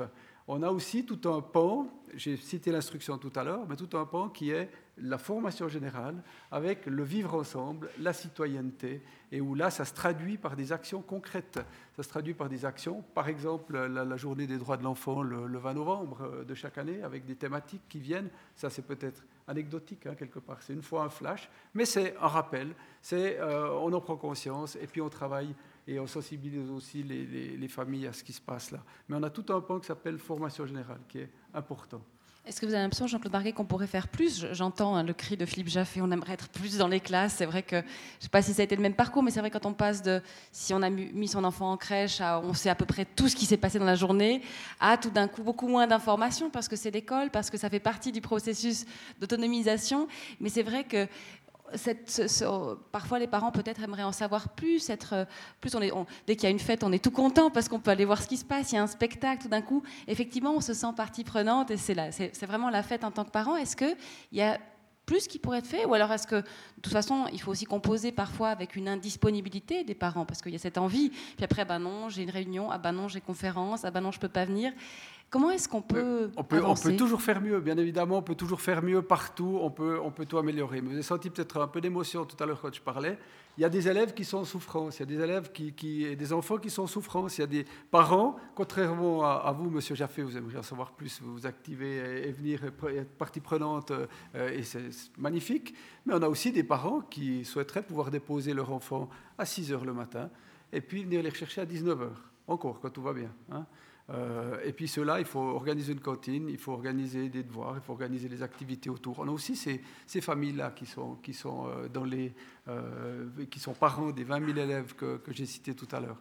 Donc là, ça c'est aussi un emploi et on doit travailler. M. Gravert disait qu'ils ne sont pas là, ils ne sont pas dans, dans la salle. Moi, j'aimerais beaucoup qu'un certain nombre, excusez-moi si je vous interromps de manière un peu brusque, mais j'aimerais tellement que les parents qui ont envie de s'investir puisse seconder ces pauvres enseignants qui euh, sont dépassés par le nombre et, la, tous dépassés, la, hein. diversité. Mais ils ne sont pas tous psychologues, les parents. et, c'est aussi une question de, de, créer, de, mobiliser un peu ces parents qui, effectivement, sont démissionnaires ou absents, ou tout simplement n'arrivent pas, pour des raisons qu'on imagine aisément, euh, malheureusement pour eux et pour ces enfants. Et, c'est de se créer cette dynamique qui est difficile à créer. Euh, que, où, les parents ont de la peine, euh, où euh, leurs efforts butent sur l'enceinte de l'école et les enseignants, ben, ils n'osent plus, comme aux époques, toujours, jouer leur rôle prestigieux de notable d'une communauté. et être reconnus en tant que tels. Ils n'assument pas. C'est un peu comme les policiers qui, quittent leur travail et enlèvent leur uniforme pour plus se faire voir. J'exagère évidemment, c'est mon, je, joue la provocation, mais un enseignant, c'est un, membre important d'une communauté. Je le sais, je suis prof aussi, euh, prof d'Uni. Euh, avant, on le saluait dans la rue, on, se mettait, on, se, mettait, à genoux devant lui. Aujourd'hui, euh, c'est tout juste si on ne vous crache pas. également, j'exagère, mais c'est important de faire revivre un peu ces, ces, rôles sociaux que les uns et les autres doivent jouer. Et ça, c'est un, un, une société qui doit se mobiliser pour ça. Et, c'est vrai, vous, avez raison de citer euh, les différents strates, euh, et ils ont énormément d'importance. Et on vit dans, une, dans, un pays où les choses sont bien régulées et où ces règlements et ces, ces lois ont une importance parce qu'ils sont compris et suivis dans une large mesure. Mais on doit aller au-delà de ça. Ce n'est pas simplement le métronome de, de, la, de, la, montre qui doit. Je suis en pays, pays horloger ici. Il, faut, il faut, faut, sortir de cette cadence métronomique et, et essayer de, de, faire casser un peu ces... Pierre Grabert, vous souhaitiez réagir Oui, euh, je suis tout à fait d'accord avec ce qu'a dit M. Jaffé. À propos de notre code de déontologie, j'ai dit qu'il avait 20 ans. Euh, c'est l'édition de 2012 que j'ai là. On va le refaire. On va le toiletter cette année. Euh, il est probable qu'il y ait quelques aménagements de ce genre. par rapport à d'autres choses que vous avez dites, par contre, il parle déjà très bien là. Euh, il y a un point que je trouve intéressant euh, concernant les droits de l'enfant et de l'adolescent. Dans ce code, on dit l'enseignant stimule le développement de son sens critique. Donc, c'est pour dire que ce n'est pas l'idée simplement de faire des, élèves obéissants, etc. Euh, concernant la relation avec la famille, il faut faire attention. Euh, les familles ne sont pas monolithiques comme elles étaient auparavant. Il y a des projets, familiaux, finalement, d'évolution familiale, euh, de, priorités familiales qui sont différents d'un cas à l'autre. L'enseignant doit, doit, essayer de, collaborer avec chacun, effectivement, mais il faut aussi qu'il y ait un dénominateur commun quelque part. Et ce n'est pas, pas évident à faire. Euh, sinon aussi, dans les choses qui ont été dites, et heureusement vous aviez terminé par ça, euh, fondamentalement, là c'est le dernier point sur cette page des droits de l'enfant, mais je le mettrai en premier, c'est euh, que l'enseignant, il enseigne et éduque en agissant avec le plus grand respect, respect qu'il s'efforce de faire acquérir à ses élèves. Et je pense que c'est le mot fondamental. S'il n'y a pas le respect, tout ce que l'enseignant va faire, va mettre en, en œuvre, va mettre en place pour favoriser la découverte de, différentes notions de la, part des élèves va s'effondrer parce que justement il y a quelques élèves qui, n'ont pas ce minimum de respect et puis qui, sabotent. Peut-être encore une, dernière question avant de passer la parole au public à Jean-Claude Marguet. Il a été question, M. Krabert a évoqué la question de l'intégration, de, gérer tous les niveaux différents. Comment est-ce que vous vous y prenez par rapport à ce, serpent de mer hein? On essaye d'intégrer tout le monde, on essaye de, mettre, de donner les chances à tout le monde, ce qui est absolument positif, mais du coup, il y a un peu des effets euh, collatéraux qui sont euh, à la fois dommageables pour les élèves moyens faibles et pour les enseignants qui peuvent s'épuiser à la tâche, à vouloir amener tout le monde euh, avec des outils, mais en étant peut-être un peu seul, même si vous avez évoqué hein, les, les travails d'équipe, mais de ce qu'on entend de M. Grabert, on, sent plutôt de la solitude. Alors effectivement, la question de l'intégration, c'est une question, c'est un autre, un autre séminaire, hein, on, doit le, on, doit le, prendre en compte. C'est vraiment une question qui nous préoccupe aussi. Et puis, j'aimerais peut-être par rapport à, ce qui a été dit là, c'est pas le tout à l'intégration. Vous devez savoir que pendant les années écoulées, ces dernières années, les, classes qui sont dans les institutions n'ont pas diminué. Donc, on n'a pas sorti les élèves des institutions pour les mettre dans les classes ordinaires. Euh, si euh, vous me passez cette expression-là. Donc les classes d'institution, elles ont augmenté. Ensuite, les classes dites terminales, donc les classes des, enfants qui sont les plus euh, défavorisés de la scolarité, elles ont doublé. Elles ont doublé ces six dernières années. Elles ont juste doublé. Je peux vous donner les, les, chiffres là aussi. Et ça, c'est, pour nous, c'est inquiétant. Donc c'est inquiétant. On a une population scolaire qui, qui a changé. Euh, qui arrivent avec, euh, avec euh, d'autres comportements, avec d'autres exigences. Et puis, on doit d'une part avoir des outils pour accueillir ces, ces enfants, et puis trouver des nouvelles, des nouvelles stratégies. Et ça, c'est pas facile. C'est un défi qui est extrêmement important. Et c'est vrai qu'on ne peut pas laisser des enseignants seuls à, s'épuiser. Je sais que l'un ou l'autre s'épuise parce qu'ils mettent toute leur énergie. Mais là aussi, on a mis dans les 18 mois écoulés, plus d'un million de francs pour la, République. Ça ne veut rien dire pour, pour, pour, notre canton, plus d'un million de francs euh, en regard du, budget de l'éducation pour des mesures spéciales, pour du soutien euh, spécialisé. Et on n'arrive toujours pas à résoudre tous les cas que nous, que nous rencontrons, toutes les difficultés que nous rencontrons. Merci Jean-Claude Barquet. Le temps est ouvert pour les questions. Il y a déjà une première question ici. Vous suffit de lever la main pour avoir le micro. Merci. Mon nom est Tchoumi, j'habite Neuchâtel. Je me souviens avec plusieurs aînés de, la salle, de cette salle de ce mois de novembre 89. Le 9, d'abord, c'était un vendredi, il pleuvait. C'était la chute du mur de Berlin, avec les conséquences que nous mesure encore aujourd'hui. Mais peu se souciaient de ce qui allait se passer dix jours après, le lundi 20 novembre, aux Nations Unies à New York, où a été votée la Convention des droits de l'enfant. Je me souviens avoir eu une émotion énorme ce lundi-là en me disant en direct, je crois qu'il se passe une des plus grandes révolutions, je ne dis pas réforme scolaire, mais révolution éducative qu'il n'y a pas eu depuis bien longtemps. Et je le pensais à l'époque où on était au début du processus. J'ai pu mesurer ça, Monsieur Jaffé, puisque j'ai eu l'honneur pendant dix ans d'être du comité de direction de Bramois, avec Jean Zermatten en particulier, et j'ai pu mesurer donc ce, ce bien fondé-là. Mais je le mesure encore ce soir puisque je mesure avec plaisir, mais bonheur, de voir que ça bouge, que le département de Châtelois a pris toutes les mesures qui ont été présentées par Jean-Claude Marguet. Au niveau international, Monsieur Jaffé, vous avez dit tout, quel était le, corps juridique qui était en place et qui avançait. Et puis, Monsieur Grabert, les enseignants aussi, vous avez établi vos priorités, vous êtes allé dans ce sens-là. Il n'empêche qu'au bout de chaîne, les enseignants et surtout les parents ont l'impression d'être conduit par des autorités qui changent l'ordre établi et que ça modifie l'ordre social, en tout cas l'ordre éducatif, de façon sensible et importante. C'est l'impression qui se renouvelle ce soir, tout en mesurant les, avancées qui sont là. Ma question à M. Jaffé, est-ce que vous partagez mon avis que j'avais à l'époque et que j'ai toujours encore, qu'on tient là la plus grande révolution éducative de ces dernières années? Eh ben, merci beaucoup de, nous faire remonter à ce jour fatidique, extraordinaire du 20 novembre, euh, qui effectivement reste encore aujourd'hui, euh, chaque année après année, un moment festif euh, pour beaucoup de personnes à travers le monde et pour des raisons différentes, et devrait l'être encore pour les enfants. Donc je partage votre analyse et j'ai moi-même utilisé ce terme révolutionnaire, je pense qu'il est adapté. Euh, parce que, euh, on ne l'a pas dit, mais c'est une formule qui est souvent exprimée en lien avec cette convention, elle consacre la notion que d'un enfant objet, on est passé à un, enfant sujet. Et cette formule-là euh, donne le, ton à cette, évolution extraordinaire qui, qui fait que l'enfant a changé de statut, mais de manière totale et euh, qu'il a, et je, répète cette expression aussi, il a euh, tout d'un coup euh, obtenu ce droit de s'exprimer, non seulement dans une convention juridique, mais parce que les États comme la Suisse, et tous les États du monde, sauf les États-Unis, ont signé cette convention, il a le droit de s'exprimer sur tout ce qui le concerne et il, a, il est en droit d'attendre à ce que l'État met en œuvre les moyens pour l'aider à s'exprimer.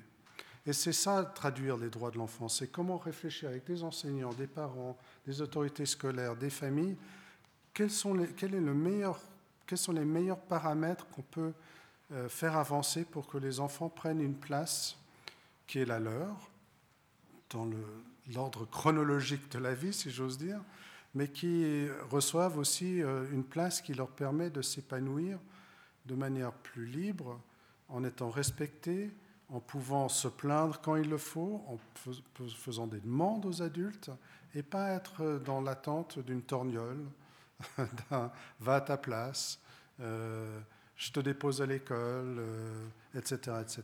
Donc oui, un phénomène énorme qui s'est passé en 89. On va fêter bientôt les 30 ans. Euh, j'espère que l'évolution euh, sera toujours aussi euh, prometteuse. J'ai quelques doutes sur les droits humains en ce moment, mais voilà. On a d'autres murs que Berlin qui se lèvent. Hein. Une autre question ici? Oui, euh, mesdames, messieurs, à part les gens qui sont sur l'estrade et vous qui êtes enseignants, je suis probablement celui qui a eu et qui a eu affaire au plus grand nombre d'enfants, puisqu'avec ma femme, on a cinq enfants, on a adopté deux orphelins de l'Inde. L'autorité tutélaire nous a confié l'éducation d'un huitième, l'autorité de la Chaux-de-Fonds d'un huitième, et à présent, nous sommes famille d'accueil pour les jeunes réfugiés euh, non accompagnés. Nous avons un Afghan qui parle lourdou depuis à peu près une année. On espère qu'il y en aura encore d'autres qui viennent parce qu'il y a toute une richesse là derrière.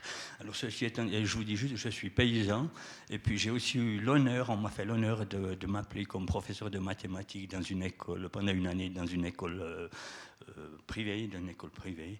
Alors, moi qui étais paysan, je voyais les enseignants comme des petites semaines, des longues vacances et puis des gros salaires. Alors, j'ai fait une, je faisais du bénévolat. Et puis les, longues vacances, les vacances, j'étais autant content que les élèves de les avoir. Et puis j'ai trouvé que corriger des travaux d'écrit, classer des élèves, c'est pas facile. Voilà, ceci étant dit, euh, ceci étant dit, dans ce triangle parents, enfants, enseignants, alors je crois qu'il y a un, un écueil, il y a une chose à éviter absolument en tant que parent, et vous pourrez le dire si vous êtes grand-parent, dites-le à vos enfants, un écueil à éviter absolument, c'est de ne jamais dire à un enfant ou le menacer, soit en, soit en promesse ou, en menace, de ne jamais dire quelque chose qu'on ne serait ou sera pas capable de mettre à exécution. Jamais. C'est-à-dire que jamais on je te coupe ci, je te coupe ça.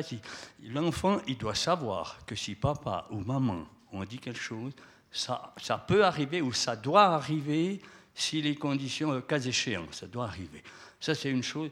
Et là, ils se sentent en sécurité. S'ils savent qu'il n'y a pas de menace, on n'est pas contre les enfants, on est avec pour leur meilleur. Et puis, deuxième point, deuxième écueil à éviter, mais absolument, c'est de critiquer un enseignant. Quel qu'il soit. On, est, on, a, on a 8 enfants, 8, qui sont, 8 9 qui ont fait 8 ans d'école, plus les apprentissages, tout ça. Ça fait des années, des années où il y a eu des enseignants par là. Mais ne critiquons jamais un enseignant. Il fait, ce qu'il peut, il fait, le maximum. Parce que si on, commence de se mettre avec l'enfant, ouais, la maîtresse, elle est comme ci, ouais, le maître, il est comme ça, eh ben, c'est cuit. L'enfant, il va occuper, il va utiliser ce levier, mais à outrance. Et cinq ans après, le même levier, il va l'utiliser contre son papa, contre sa maman. Donc il faut faire très très attention. On peut, c'est clair qu'on n'est jamais d'accord sur tout ce qui se fait à l'école pendant toutes les années. On n'est pas, on n'est pas. Mais si on a des choses à dire, on en parlera à l'enseignant directement comme ça. Mais on ne va pas permettre, à, donner à l'enfant un, levier. Alors vous allez dire que je suis peut-être un peu rétro parce que vous parlez tous des droits de l'enfant. Moi, je trouve aussi qu'ils ont des droits.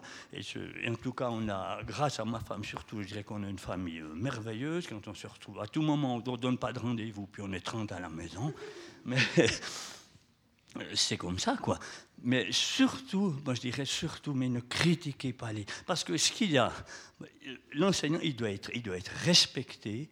Et si l'enseignant donne un devoir, ah, parce que moi je vous dis une chose, j'ai vu parmi euh, voilà, la personne, l'enfant qui nous avait été confié par l'autorité tutélaire, préparer une euh, maturité commerciale.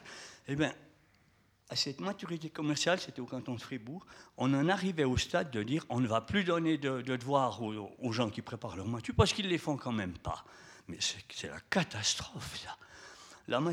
Les devoirs, ils doivent être faits. Et si un, enseignant dit, euh, voilà, il donne 15 mots à apprendre pour mardi, 15 mots d'allemand nouveaux à apprendre pour mardi, c'est pas pour jeudi.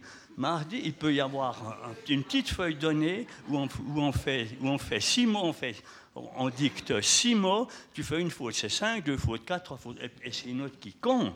Et puis, si, autrement, il, va se dépiter un enseignant. Il a beau être, partir à 18, 20 ans, plein de feu, avoir envie de transmettre ce qu'il a, il va se dépiter, avant, avant 15 ans, il sera dépité, il va tirer son salaire, puis donner sa leçon, puis bon, foi, ceux qui suivent, suivent, les autres passent en moderne, passent en pré-prof, et puis bon, il n'y a plus cette classe. Mais, mais c'est comme ça que ça fonctionne.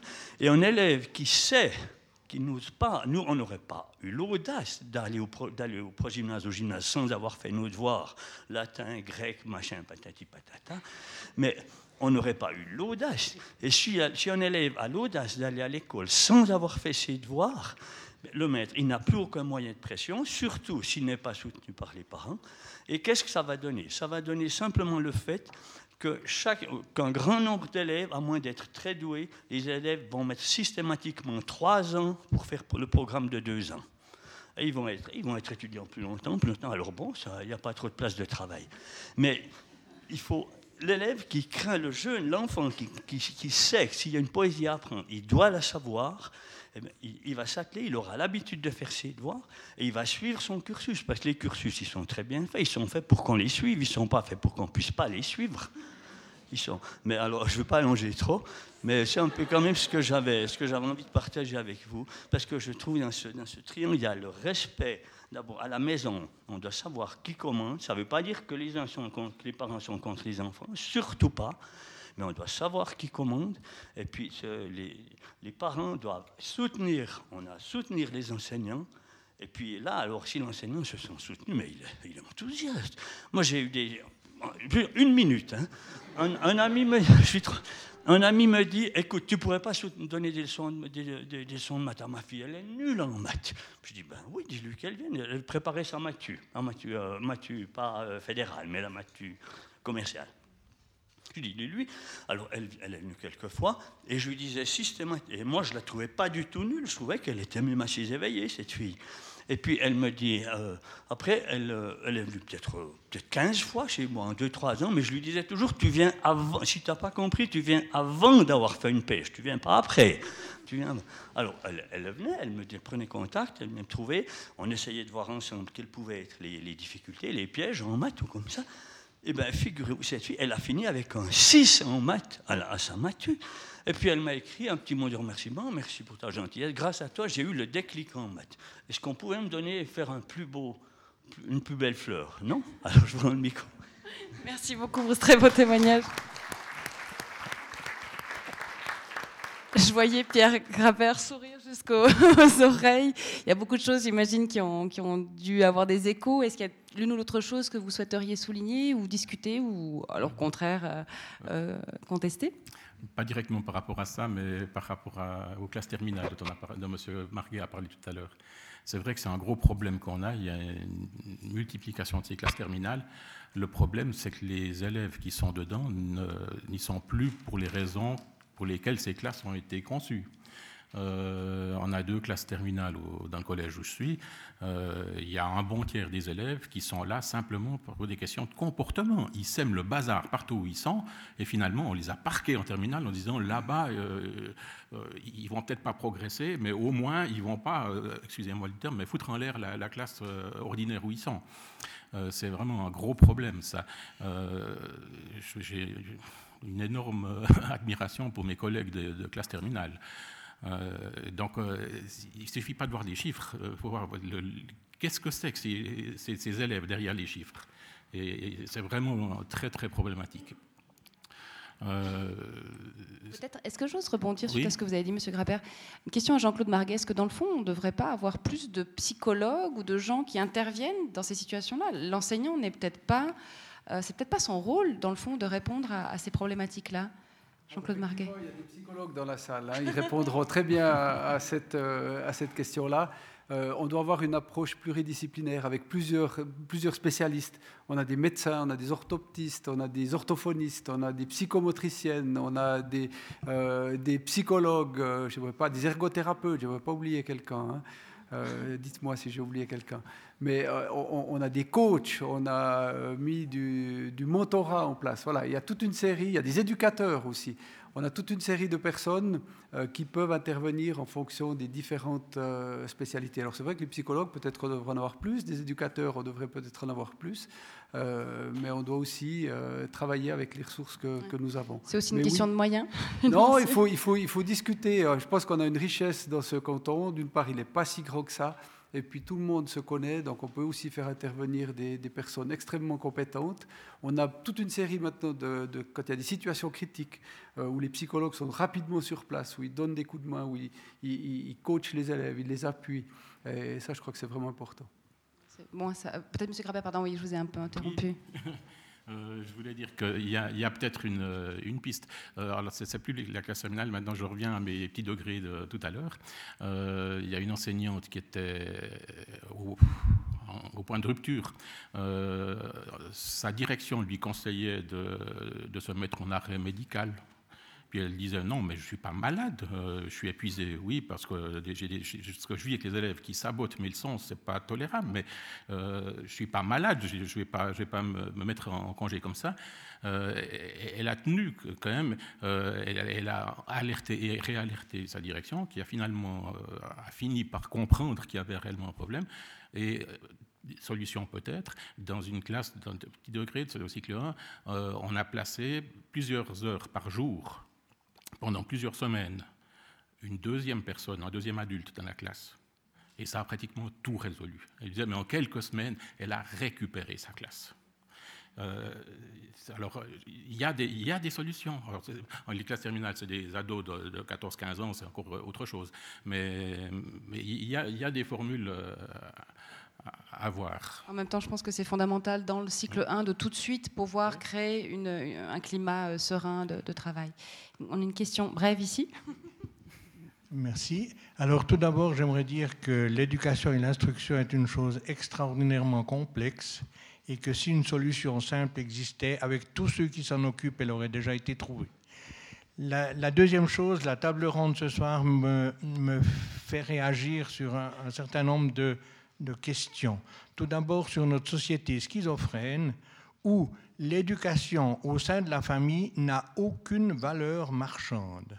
Par conséquent, euh, beaucoup de gens sont amenés à devoir travailler pour assurer l'ordinaire et n'ont plus le temps nécessaire et la, je dirais, la, la réaction suffisante pour produire cette, cette, éducation auprès de leurs enfants.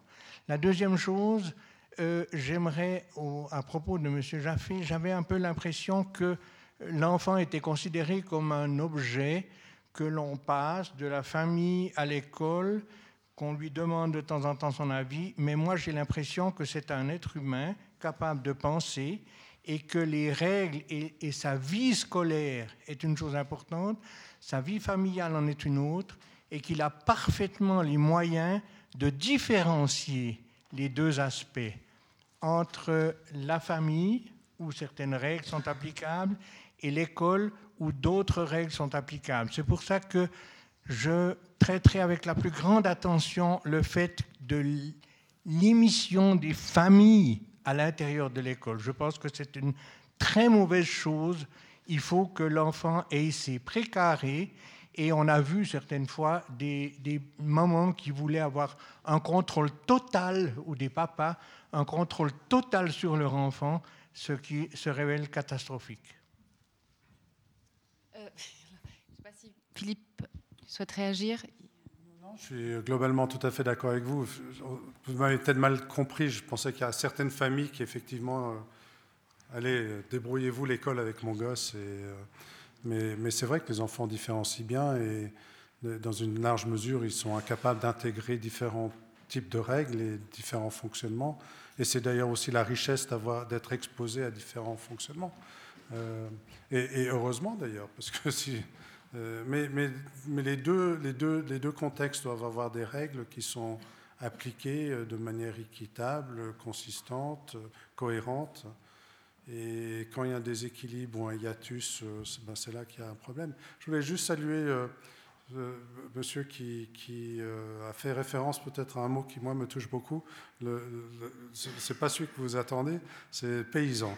Et, il n'y a pas si longtemps, j'ai assisté à une conférence de Pascal Cormain-Boeuf, que vous connaissez peut-être, l'ancien conseiller d'État fribourgeois, qui est aussi paysan à l'origine. Et, et qui a cette incroyable générosité. Et je pense que c'est des mondes euh, avec, euh, qui, qui, qui, ont peut-être changé moins vite que le reste de la société. Mon Dieu, qu'est-ce qu'ils ont changé aussi, hein, les, familles paysannes.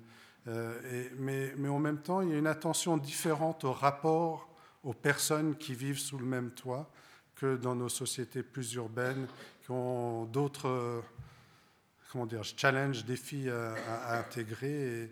Mais ça ne veut pas dire que c'est simple non plus dans les familles paysannes. Mais bravo pour huit enfants, c'est, moi, moi, avec les deux que j'ai, c'est déjà, c'est déjà pas mal. Monsieur, ici, a une question. Alors, je ne sais pas qui souhaitait l'adresser.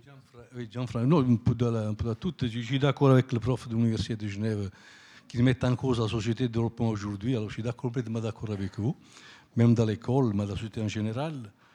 Et je ne me réjouis pas tellement de la, de chute du de, mur de Berlin, vu la situation géopolitique qu'il y a aujourd'hui. Hein. Il y a des murs ailleurs qu'on ne dit rien, mais quand il est tombé le mur, on est tous contents. Cela dit, vous permettez de rebondir sur ce qu'a dit Mme Bonadonna quand il a dit les droits humains et les droits des enfants. Excusez-moi de, faire un petit, écart. Hein. Quand on parle des droits des enfants, j'aimerais aussi parler des droits des enfants des réfugiés. Quels droits ils ont ces enfants dans nos pays européens? La Suisse, Neuchâtel, il fait quoi? Il y a des milliers d'enfants en Europe. Tout le monde a signé le droit, des enfants, mais personne ne les respecte. En Europe surtout, en Afrique, on n'en parle pas, au Moyen-Orient, on n'en parle pas. Il n'y a personne qui respecte le droit des enfants. Moi, ça, me touche beaucoup. Ces enfants mineurs, qui arrivent en Suisse, en Italie, ou n'importe où, on lui fait quoi? On ne respecte, pas leurs droits. il ne faut pas me dire que c'est le, devoir de l'Office de migration qui doit faire ça. Non, ça aussi de l'école. Qu'est-ce qu'on fait? Je vous rappelle qu'à Neuchâtel, quand il y avait les enfants des de, placards, il y a un certain monsieur Cavadini, conseiller d'État, qui a obligé les écoles primaires à faire fréquenter ces, écoles, ces, enfants à l'école.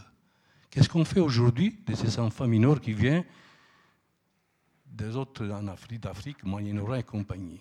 Je crois qu'on doit respecter ces droits des enfants aussi. On fait quoi? Une petite anecdote. Il y a une, association qui s'occupe des enfants mineurs à Neuchâtel et des bénévoles iraniens, des bénévoles, pas l'État, des bénévoles, des bénévoles iraniens qui lui apprennent le français. Les personnes analphabètes, il apprennent le, il apprend le persan. J'ai aussi demandé à l'État des crayons et des cahiers pour ces, ces enfants mineurs. Ils m'ont répondu qu'il n'y avait pas d'argent. Je dit, écoutez, donnez-moi 200 balles, je vais à la, à Migros l'acheter. Ben non, 200 francs.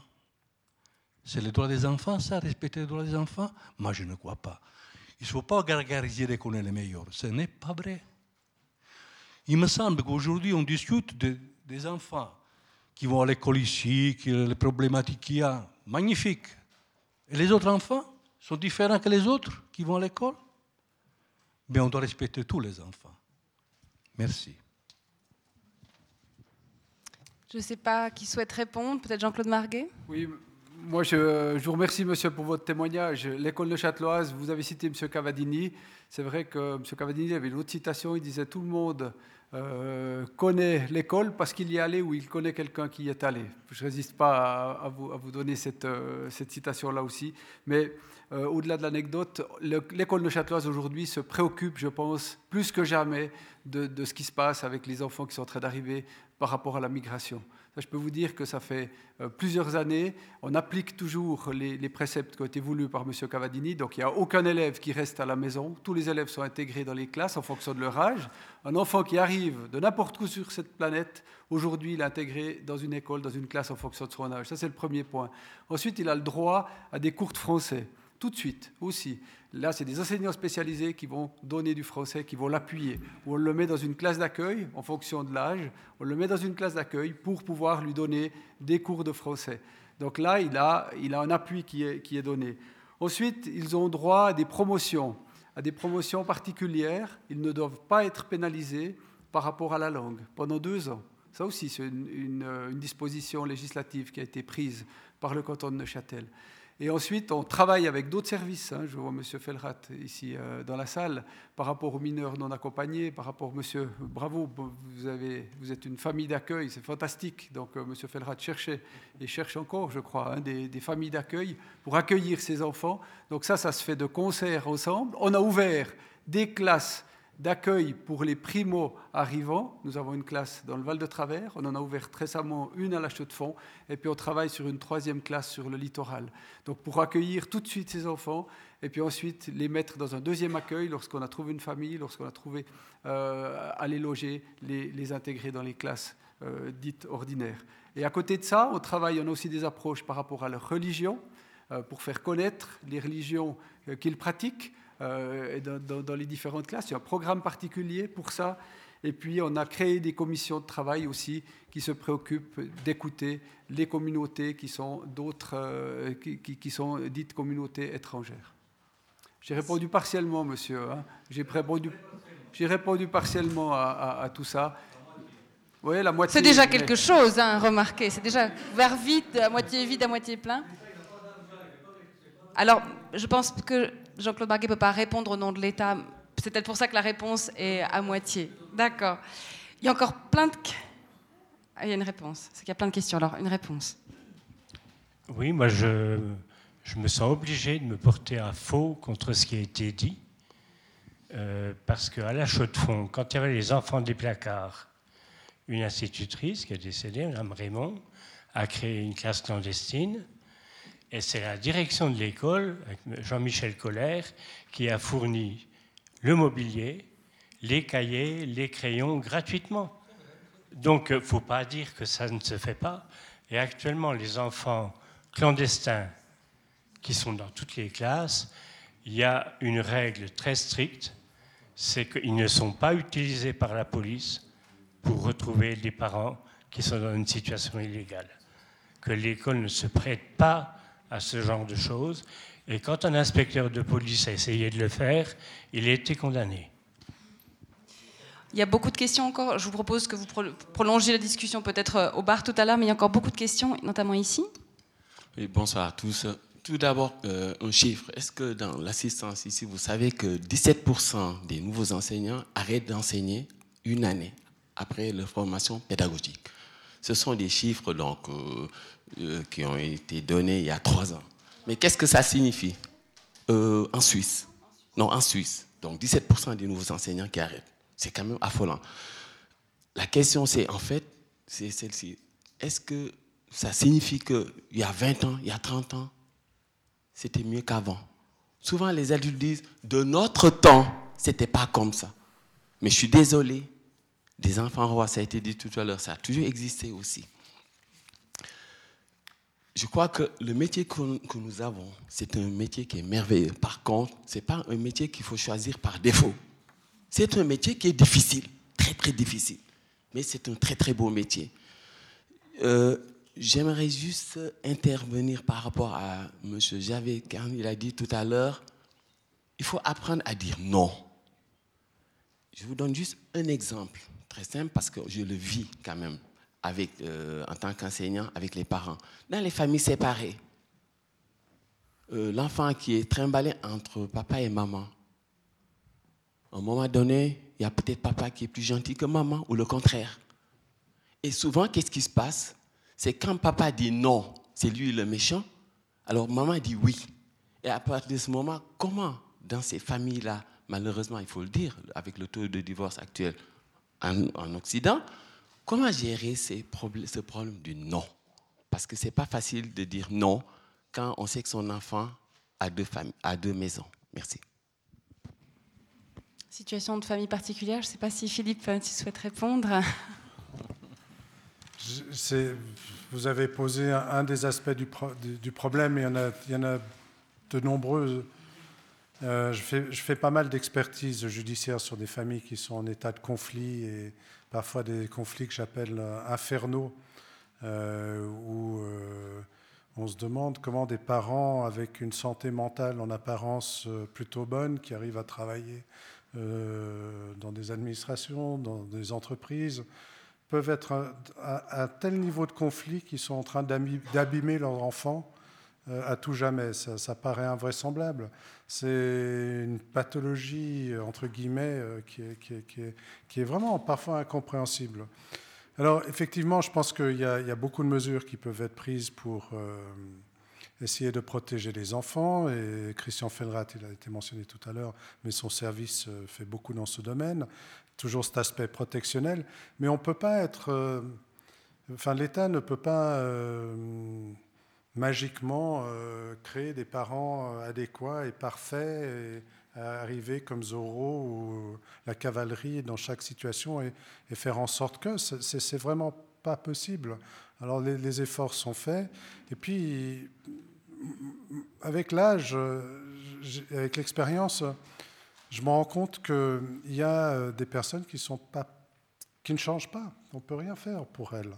Euh, et il faut des fois faire des choix extrêmement euh, difficiles et pénibles. Et on n'en parlera pas beaucoup ce soir.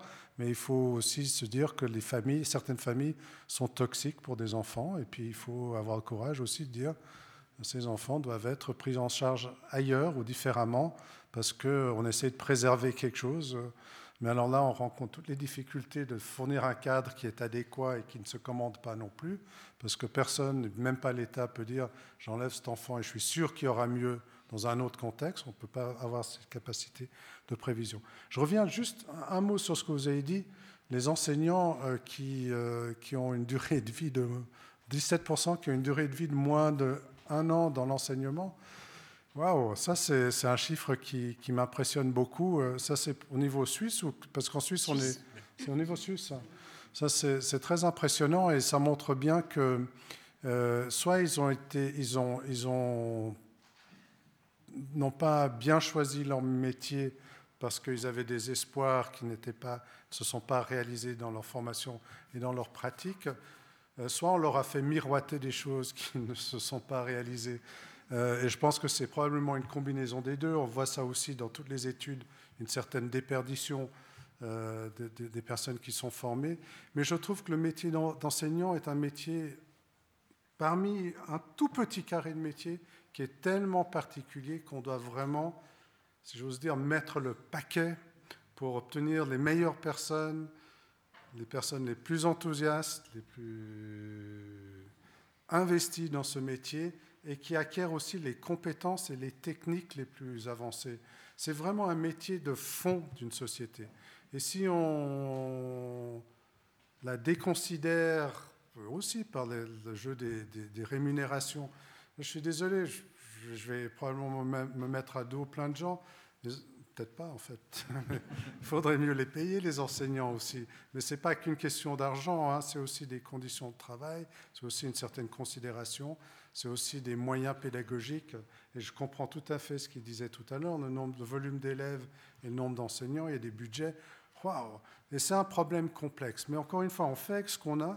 Et euh, moi, je suis assez confiant que d'une certaine manière, il y a une sorte de prise de conscience sociale que les enfants ont une valeur tellement plus grande aujourd'hui qu'il faut vraiment essayer de, les aider. La liste que, vous faisiez tout à l'heure de toutes les personnes professionnelles qui encadrent l'enfant, mais qu'est-ce que c'est précieux ça aussi par rapport à une génération euh, où on avait, on savait même pas ce que c'était qu'un psychologue, et, tant mieux. Voilà, donc euh, on, essaye de mettre aussi des moyens et puis, euh, vive les enfants d'aujourd'hui, et puis tant pis pour ceux de hier.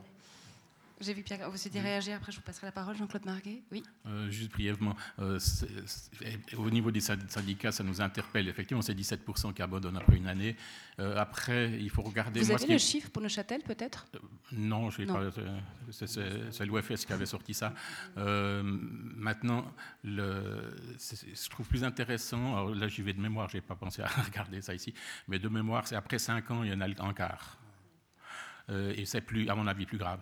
17% euh, après une année, euh, l'OFS regarde après une année ceux qui sont sortis, est-ce qu'ils sont enseignants ou pas? Alors maintenant, dans le tas, il ne faut pas oublier, il y a 85% des enseignants, c'est des enseignantes dans, dans, un certain nombre de cas de maternité ou de choses comme ça. Il faudrait voir les, facteurs, les, causes. Mais, par contre, après 5 ans, ça me semble plus, plus, plus sensible comme, comme, comme signal. Jean-Claude Marie, il y a plusieurs choses qui ont été dites. Je ne sais pas si vous souhaitez réagir. Bon, je ne vais pas m'avancer sur les chiffres ici. Le, pour De Châtel, euh, sachez aussi qu'on se préoccupe de la pénibilité du métier. Hein, il y a un groupe de travail au niveau départemental où on a fait le catalogue de toutes les charges qui pèsent sur le, le, cours enseignant et comment est-ce qu'on peut les, alléger au plan administratif, au plan euh, pédagogique, au plan des aides qu'on peut apporter. Et puis là, on a un groupe euh, en partenariat avec les enseignants euh, qui, est, à pied d'œuvre, avec des sous-groupes de travail aussi, pour déboucher sur des, solutions. Effectivement, c'est beaucoup plus complexe que, simplement avancer les chiffres. Voir les motifs. Pourquoi est-ce qu'il y a un turnover comme ça? Qu'est-ce qui se passe derrière? Moi, je suis d'accord avec M. Jaffé. Il y a des pays comme l'Ontario qui ont qui paye beaucoup mieux les enseignants que toute autre profession. Et puis quand on a été enseignant, on peut partir après vers, vers d'autres domaines. Euh, donc là, c'est vrai que c'est un métier de, euh, de fond. Mais j'aimerais aussi vous dire que j'ai participé à plusieurs cérémonies de retraite euh, cette année. il y a des gens qui ont fait 35, 40, 41, 45 ans de carrière. Et puis certains, ils disent, mais j'aimerais bien continuer, vous n'avez pas... voilà. Il y a aussi des gens passionnés. Euh, celle qui m'a le plus impressionné, après je vous laisse avec ça, c'est quelqu'un qui a, enseigné plus de 40 ans dans la même classe, au deuxième étage, dans la classe 217. Alors après, comment est-ce qu'elle a trouvé des ressources, cette dame, pour traverser euh, toute cette carrière, pour se renouveler, pour avoir l'énergie, pour avoir la force? Euh, mais ils sont aussi là, ceux-là. Donc on doit aussi regarder les modèles qui ont passé devant nous, quels outils ils ont forgé, comment est-ce qu'ils ont traversé? Il y a des dames et, des, des, hommes qui sont fantastiques dans cette profession. Donc il faut aussi aller les regarder. Aller chercher les, les, secrets, les recettes. Madame. merci. Alors, euh, Monsieur Jaffé, vous allez croire euh, en un acharnement parce que tout le monde se retourne vers vous souvent. Euh, j'aimerais d'abord m'élever en faux par rapport à un de vos propos tout à l'heure. Vous avez dit que vous étiez un sauvage parce que vous aviez grandi en Afrique.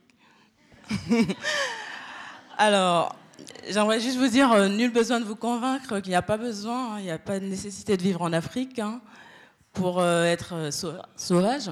Je peux juste vous interrompre sur ce point On m'appelait le sauvage. Parce que, parce que des sauvages ici, on a passablement, et je ne sais pas si tout le monde est déjà allé en Afrique. je sais pas. D'accord, voilà, c'était. Voilà, second degré, bien entendu. Par ailleurs, je suis tout à fait d'accord avec vous sur bien nombre de points. Donc euh, le, rôle euh, de la société, des parents par rapport aux besoins de prestations, de protection et aussi d'accompagnement euh, pour la participation de l'enfant. Donc les parents se doivent effectivement d'encadrer leurs enfants. Et Monsieur Marguet, par rapport à l'école, hein, après sa fonction première d'instruire, vous avez donc dit que voilà, les parents, l'enseignant doit seconder les parents dans leur fonction éducative. Alors, est-ce que vous conviendrez que l'enseignant est clairement euh, un véritable vecteur de normes et de valeurs? Parce que dans ce sens, euh, je le verrais comme ça, personnellement. Ensuite, euh, Monsieur Grabert, vous avez parlé de problèmes d'enfants orphelins, avec des guillemets, j'imagine. Donc, qui ont effectivement des parents, hein, mais dans ces derniers ne s'en préoccupent pas, ou pas assez, ou pas comme il le faudrait. Et que si l'enseignant choisit ce métier, donc c'est par empathie pour les enfants, les adolescents, pour leur donner une chance d'un avenir assuré. Tout à fait d'accord. Et pour terminer, on a parlé aussi euh, d'un projet, parce que nous sommes dans une société, on a parlé tout à, tout à l'heure de divorce.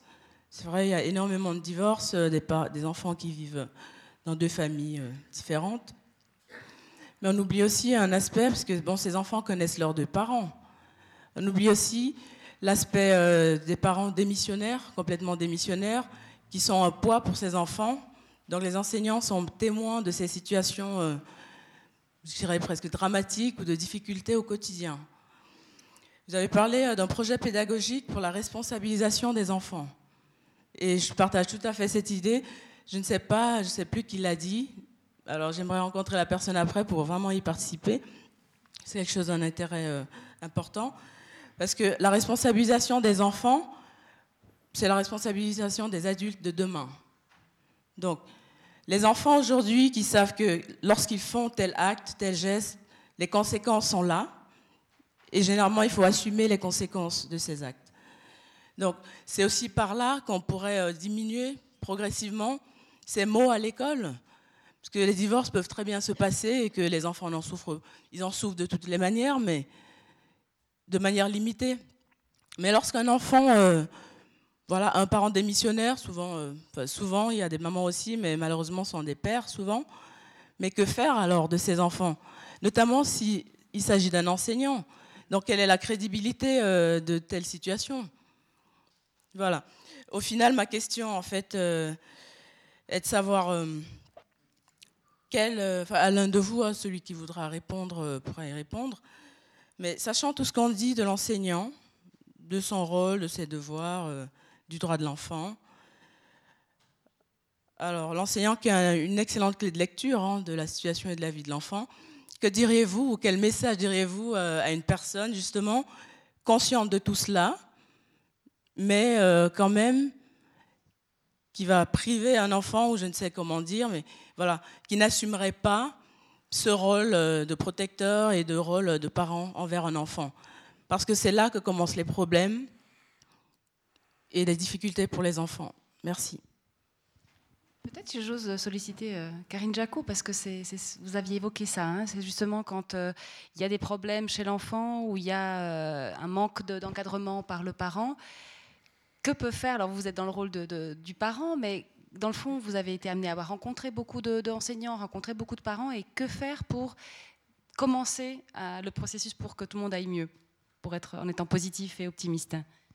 Alors moi, ce que, ce j'essaye de faire, disons, c'est de, de, valoriser le parent dans son rôle, mais de lui dire qu'il peut avoir besoin d'aide et que cette aide, elle est, nécessaire, et que tout le monde autour de l'enfant est, indispensable. L'enseignant est indispensable, les bonnes relations entre tous sont absolument indispensables pour que l'enfant aille bien. Mais comme je dis tout à l'heure, il y a certains parents qui acceptent, après une discussion, on dit OK, je vais voir l'enseignant, on va se rencontrer, on va discuter, on va peut-être voir avec une, aide de l'école. Euh, euh, médiateur ou quoi que ce soit, discuter avec une personne d'association, par exemple, de différentes associations, s'il y a un problème chez l'enfant euh, lié à un trouble des apprentissages, par exemple. Euh, mais on peut rien faire. Il y, a, certains parents où moi j'ai essayé, en tant que parent, où moi j'ai un aîné qui a eu des difficultés, mais qui était très bien pris en charge, mais c'est aussi on l'a bien suivi, de donner mon fils en exemple, pas de dire euh, voilà euh, tout va bien chez moi, moi je donne des conseils et puis en mettant en avant les difficultés de mon fils. Mais les gens, ils veulent prendre ou ils veulent pas prendre. Et puis, vous pouvez pas obliger un parent. certains, j'ai réussi à les tirer à des conférences, mais il y en a c'est désespérant, ça me, ça me, désole, parce que je vois que l'enfant va pas bien, je vois que le parent ne sait pas quoi faire, mais s'il veut, il veut pas, il veut pas. Voilà. Si le, si le, parent est, si le parent dysfonctionnant est enseignant, hein, c'est ce que vous disiez avant, par exemple. Le, parent Si le parent qui, entre guillemets, dysfonctionne, parce qu'il peut y avoir des problèmes chez l'enfant, mais pardon, c'est le parent qui ne veut pas voir le problème, plutôt, pardon, euh, si lui-même est enseignant, ah. Et qu'il n'accepte pas peut-être ce que, le retour que lui donne l'enseignant de son fils ou de sa fille, et que ben non, non, mon fils, tout, tout va bien. Est-ce que vous avez déjà été confronté à ça J'ai pas été confronté à ça, mais je veux bien m'imaginer euh, c'est pas forcément évident. Ce qui ne veut pas hein. dire que les parents Il faut savoir sont moins capables de son rôle de professionnel. Peut-être c'est euh, l'idée que si on est enseignant, on est peut-être le mieux hein. préparé pour, euh, pour euh. Oui, là il faut accepter qu'en fait, en tant que professionnel, on n'est pas forcément le meilleur. Quand on est parent, il faut se remettre à sa place de parent. C'est des casquettes différentes, effectivement. On va prendre une dernière question, même si on a dépassé un petit peu l'horaire, mais je crois que voilà, il y a encore un petit peu moins après pour au bar pour prolonger la discussion. Bonsoir. En fait, j'avais plusieurs euh, grilles de lecture, donc je vais essayer d'être brève. Hein. Donc, plusieurs perceptions en entendant chacun, à la fois en tant que mère de famille de quatre enfants, ayant vécu euh, moi-même euh, deux, deux, milieux scolaires, et en France et en Suisse, donc avec des parallèles qui peuvent être faits, sans, je ne parle pas de comparaison, mais de parallèles.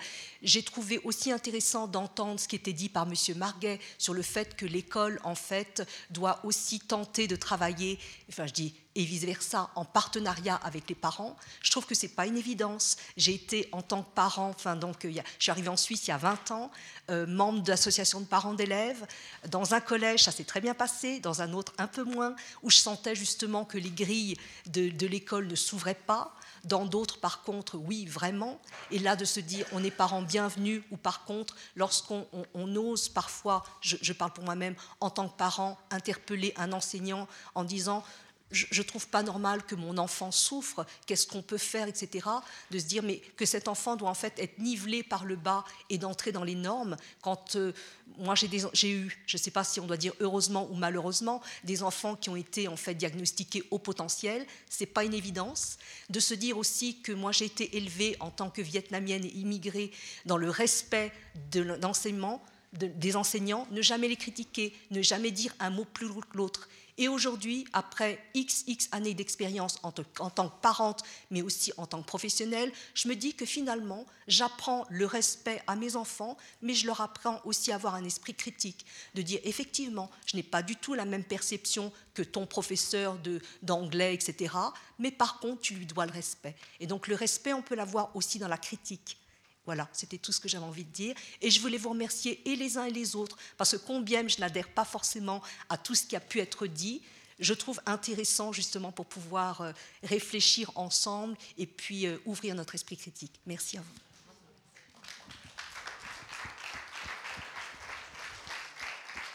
Je ne peux que rejoindre euh, le propos de Madame et vous remercier tous les quatre. Et, c'est vrai que c'était un peu l'idée, je, disais à, nos intervenants avant le début, j'ai pas énormément de prétention par rapport à cette soirée, on va pas tout résoudre, mais je crois qu'il y a un mot que j'ai envie de retenir, et, Karine Jacot l'a beaucoup employé, mais tous, je crois, c'est la notion de dialogue. Ça fait être un peu angéliste de le dire, mais je crois qu'en même temps, sans ça, on n'y arrivera pas.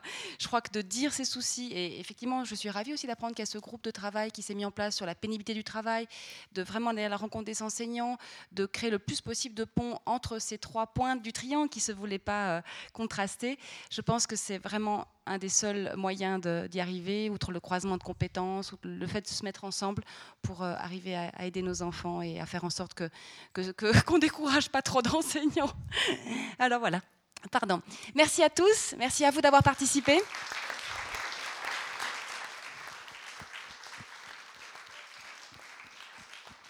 Et puis le bar est ouvert si vous souhaitez prolonger ces belles discussions. Merci.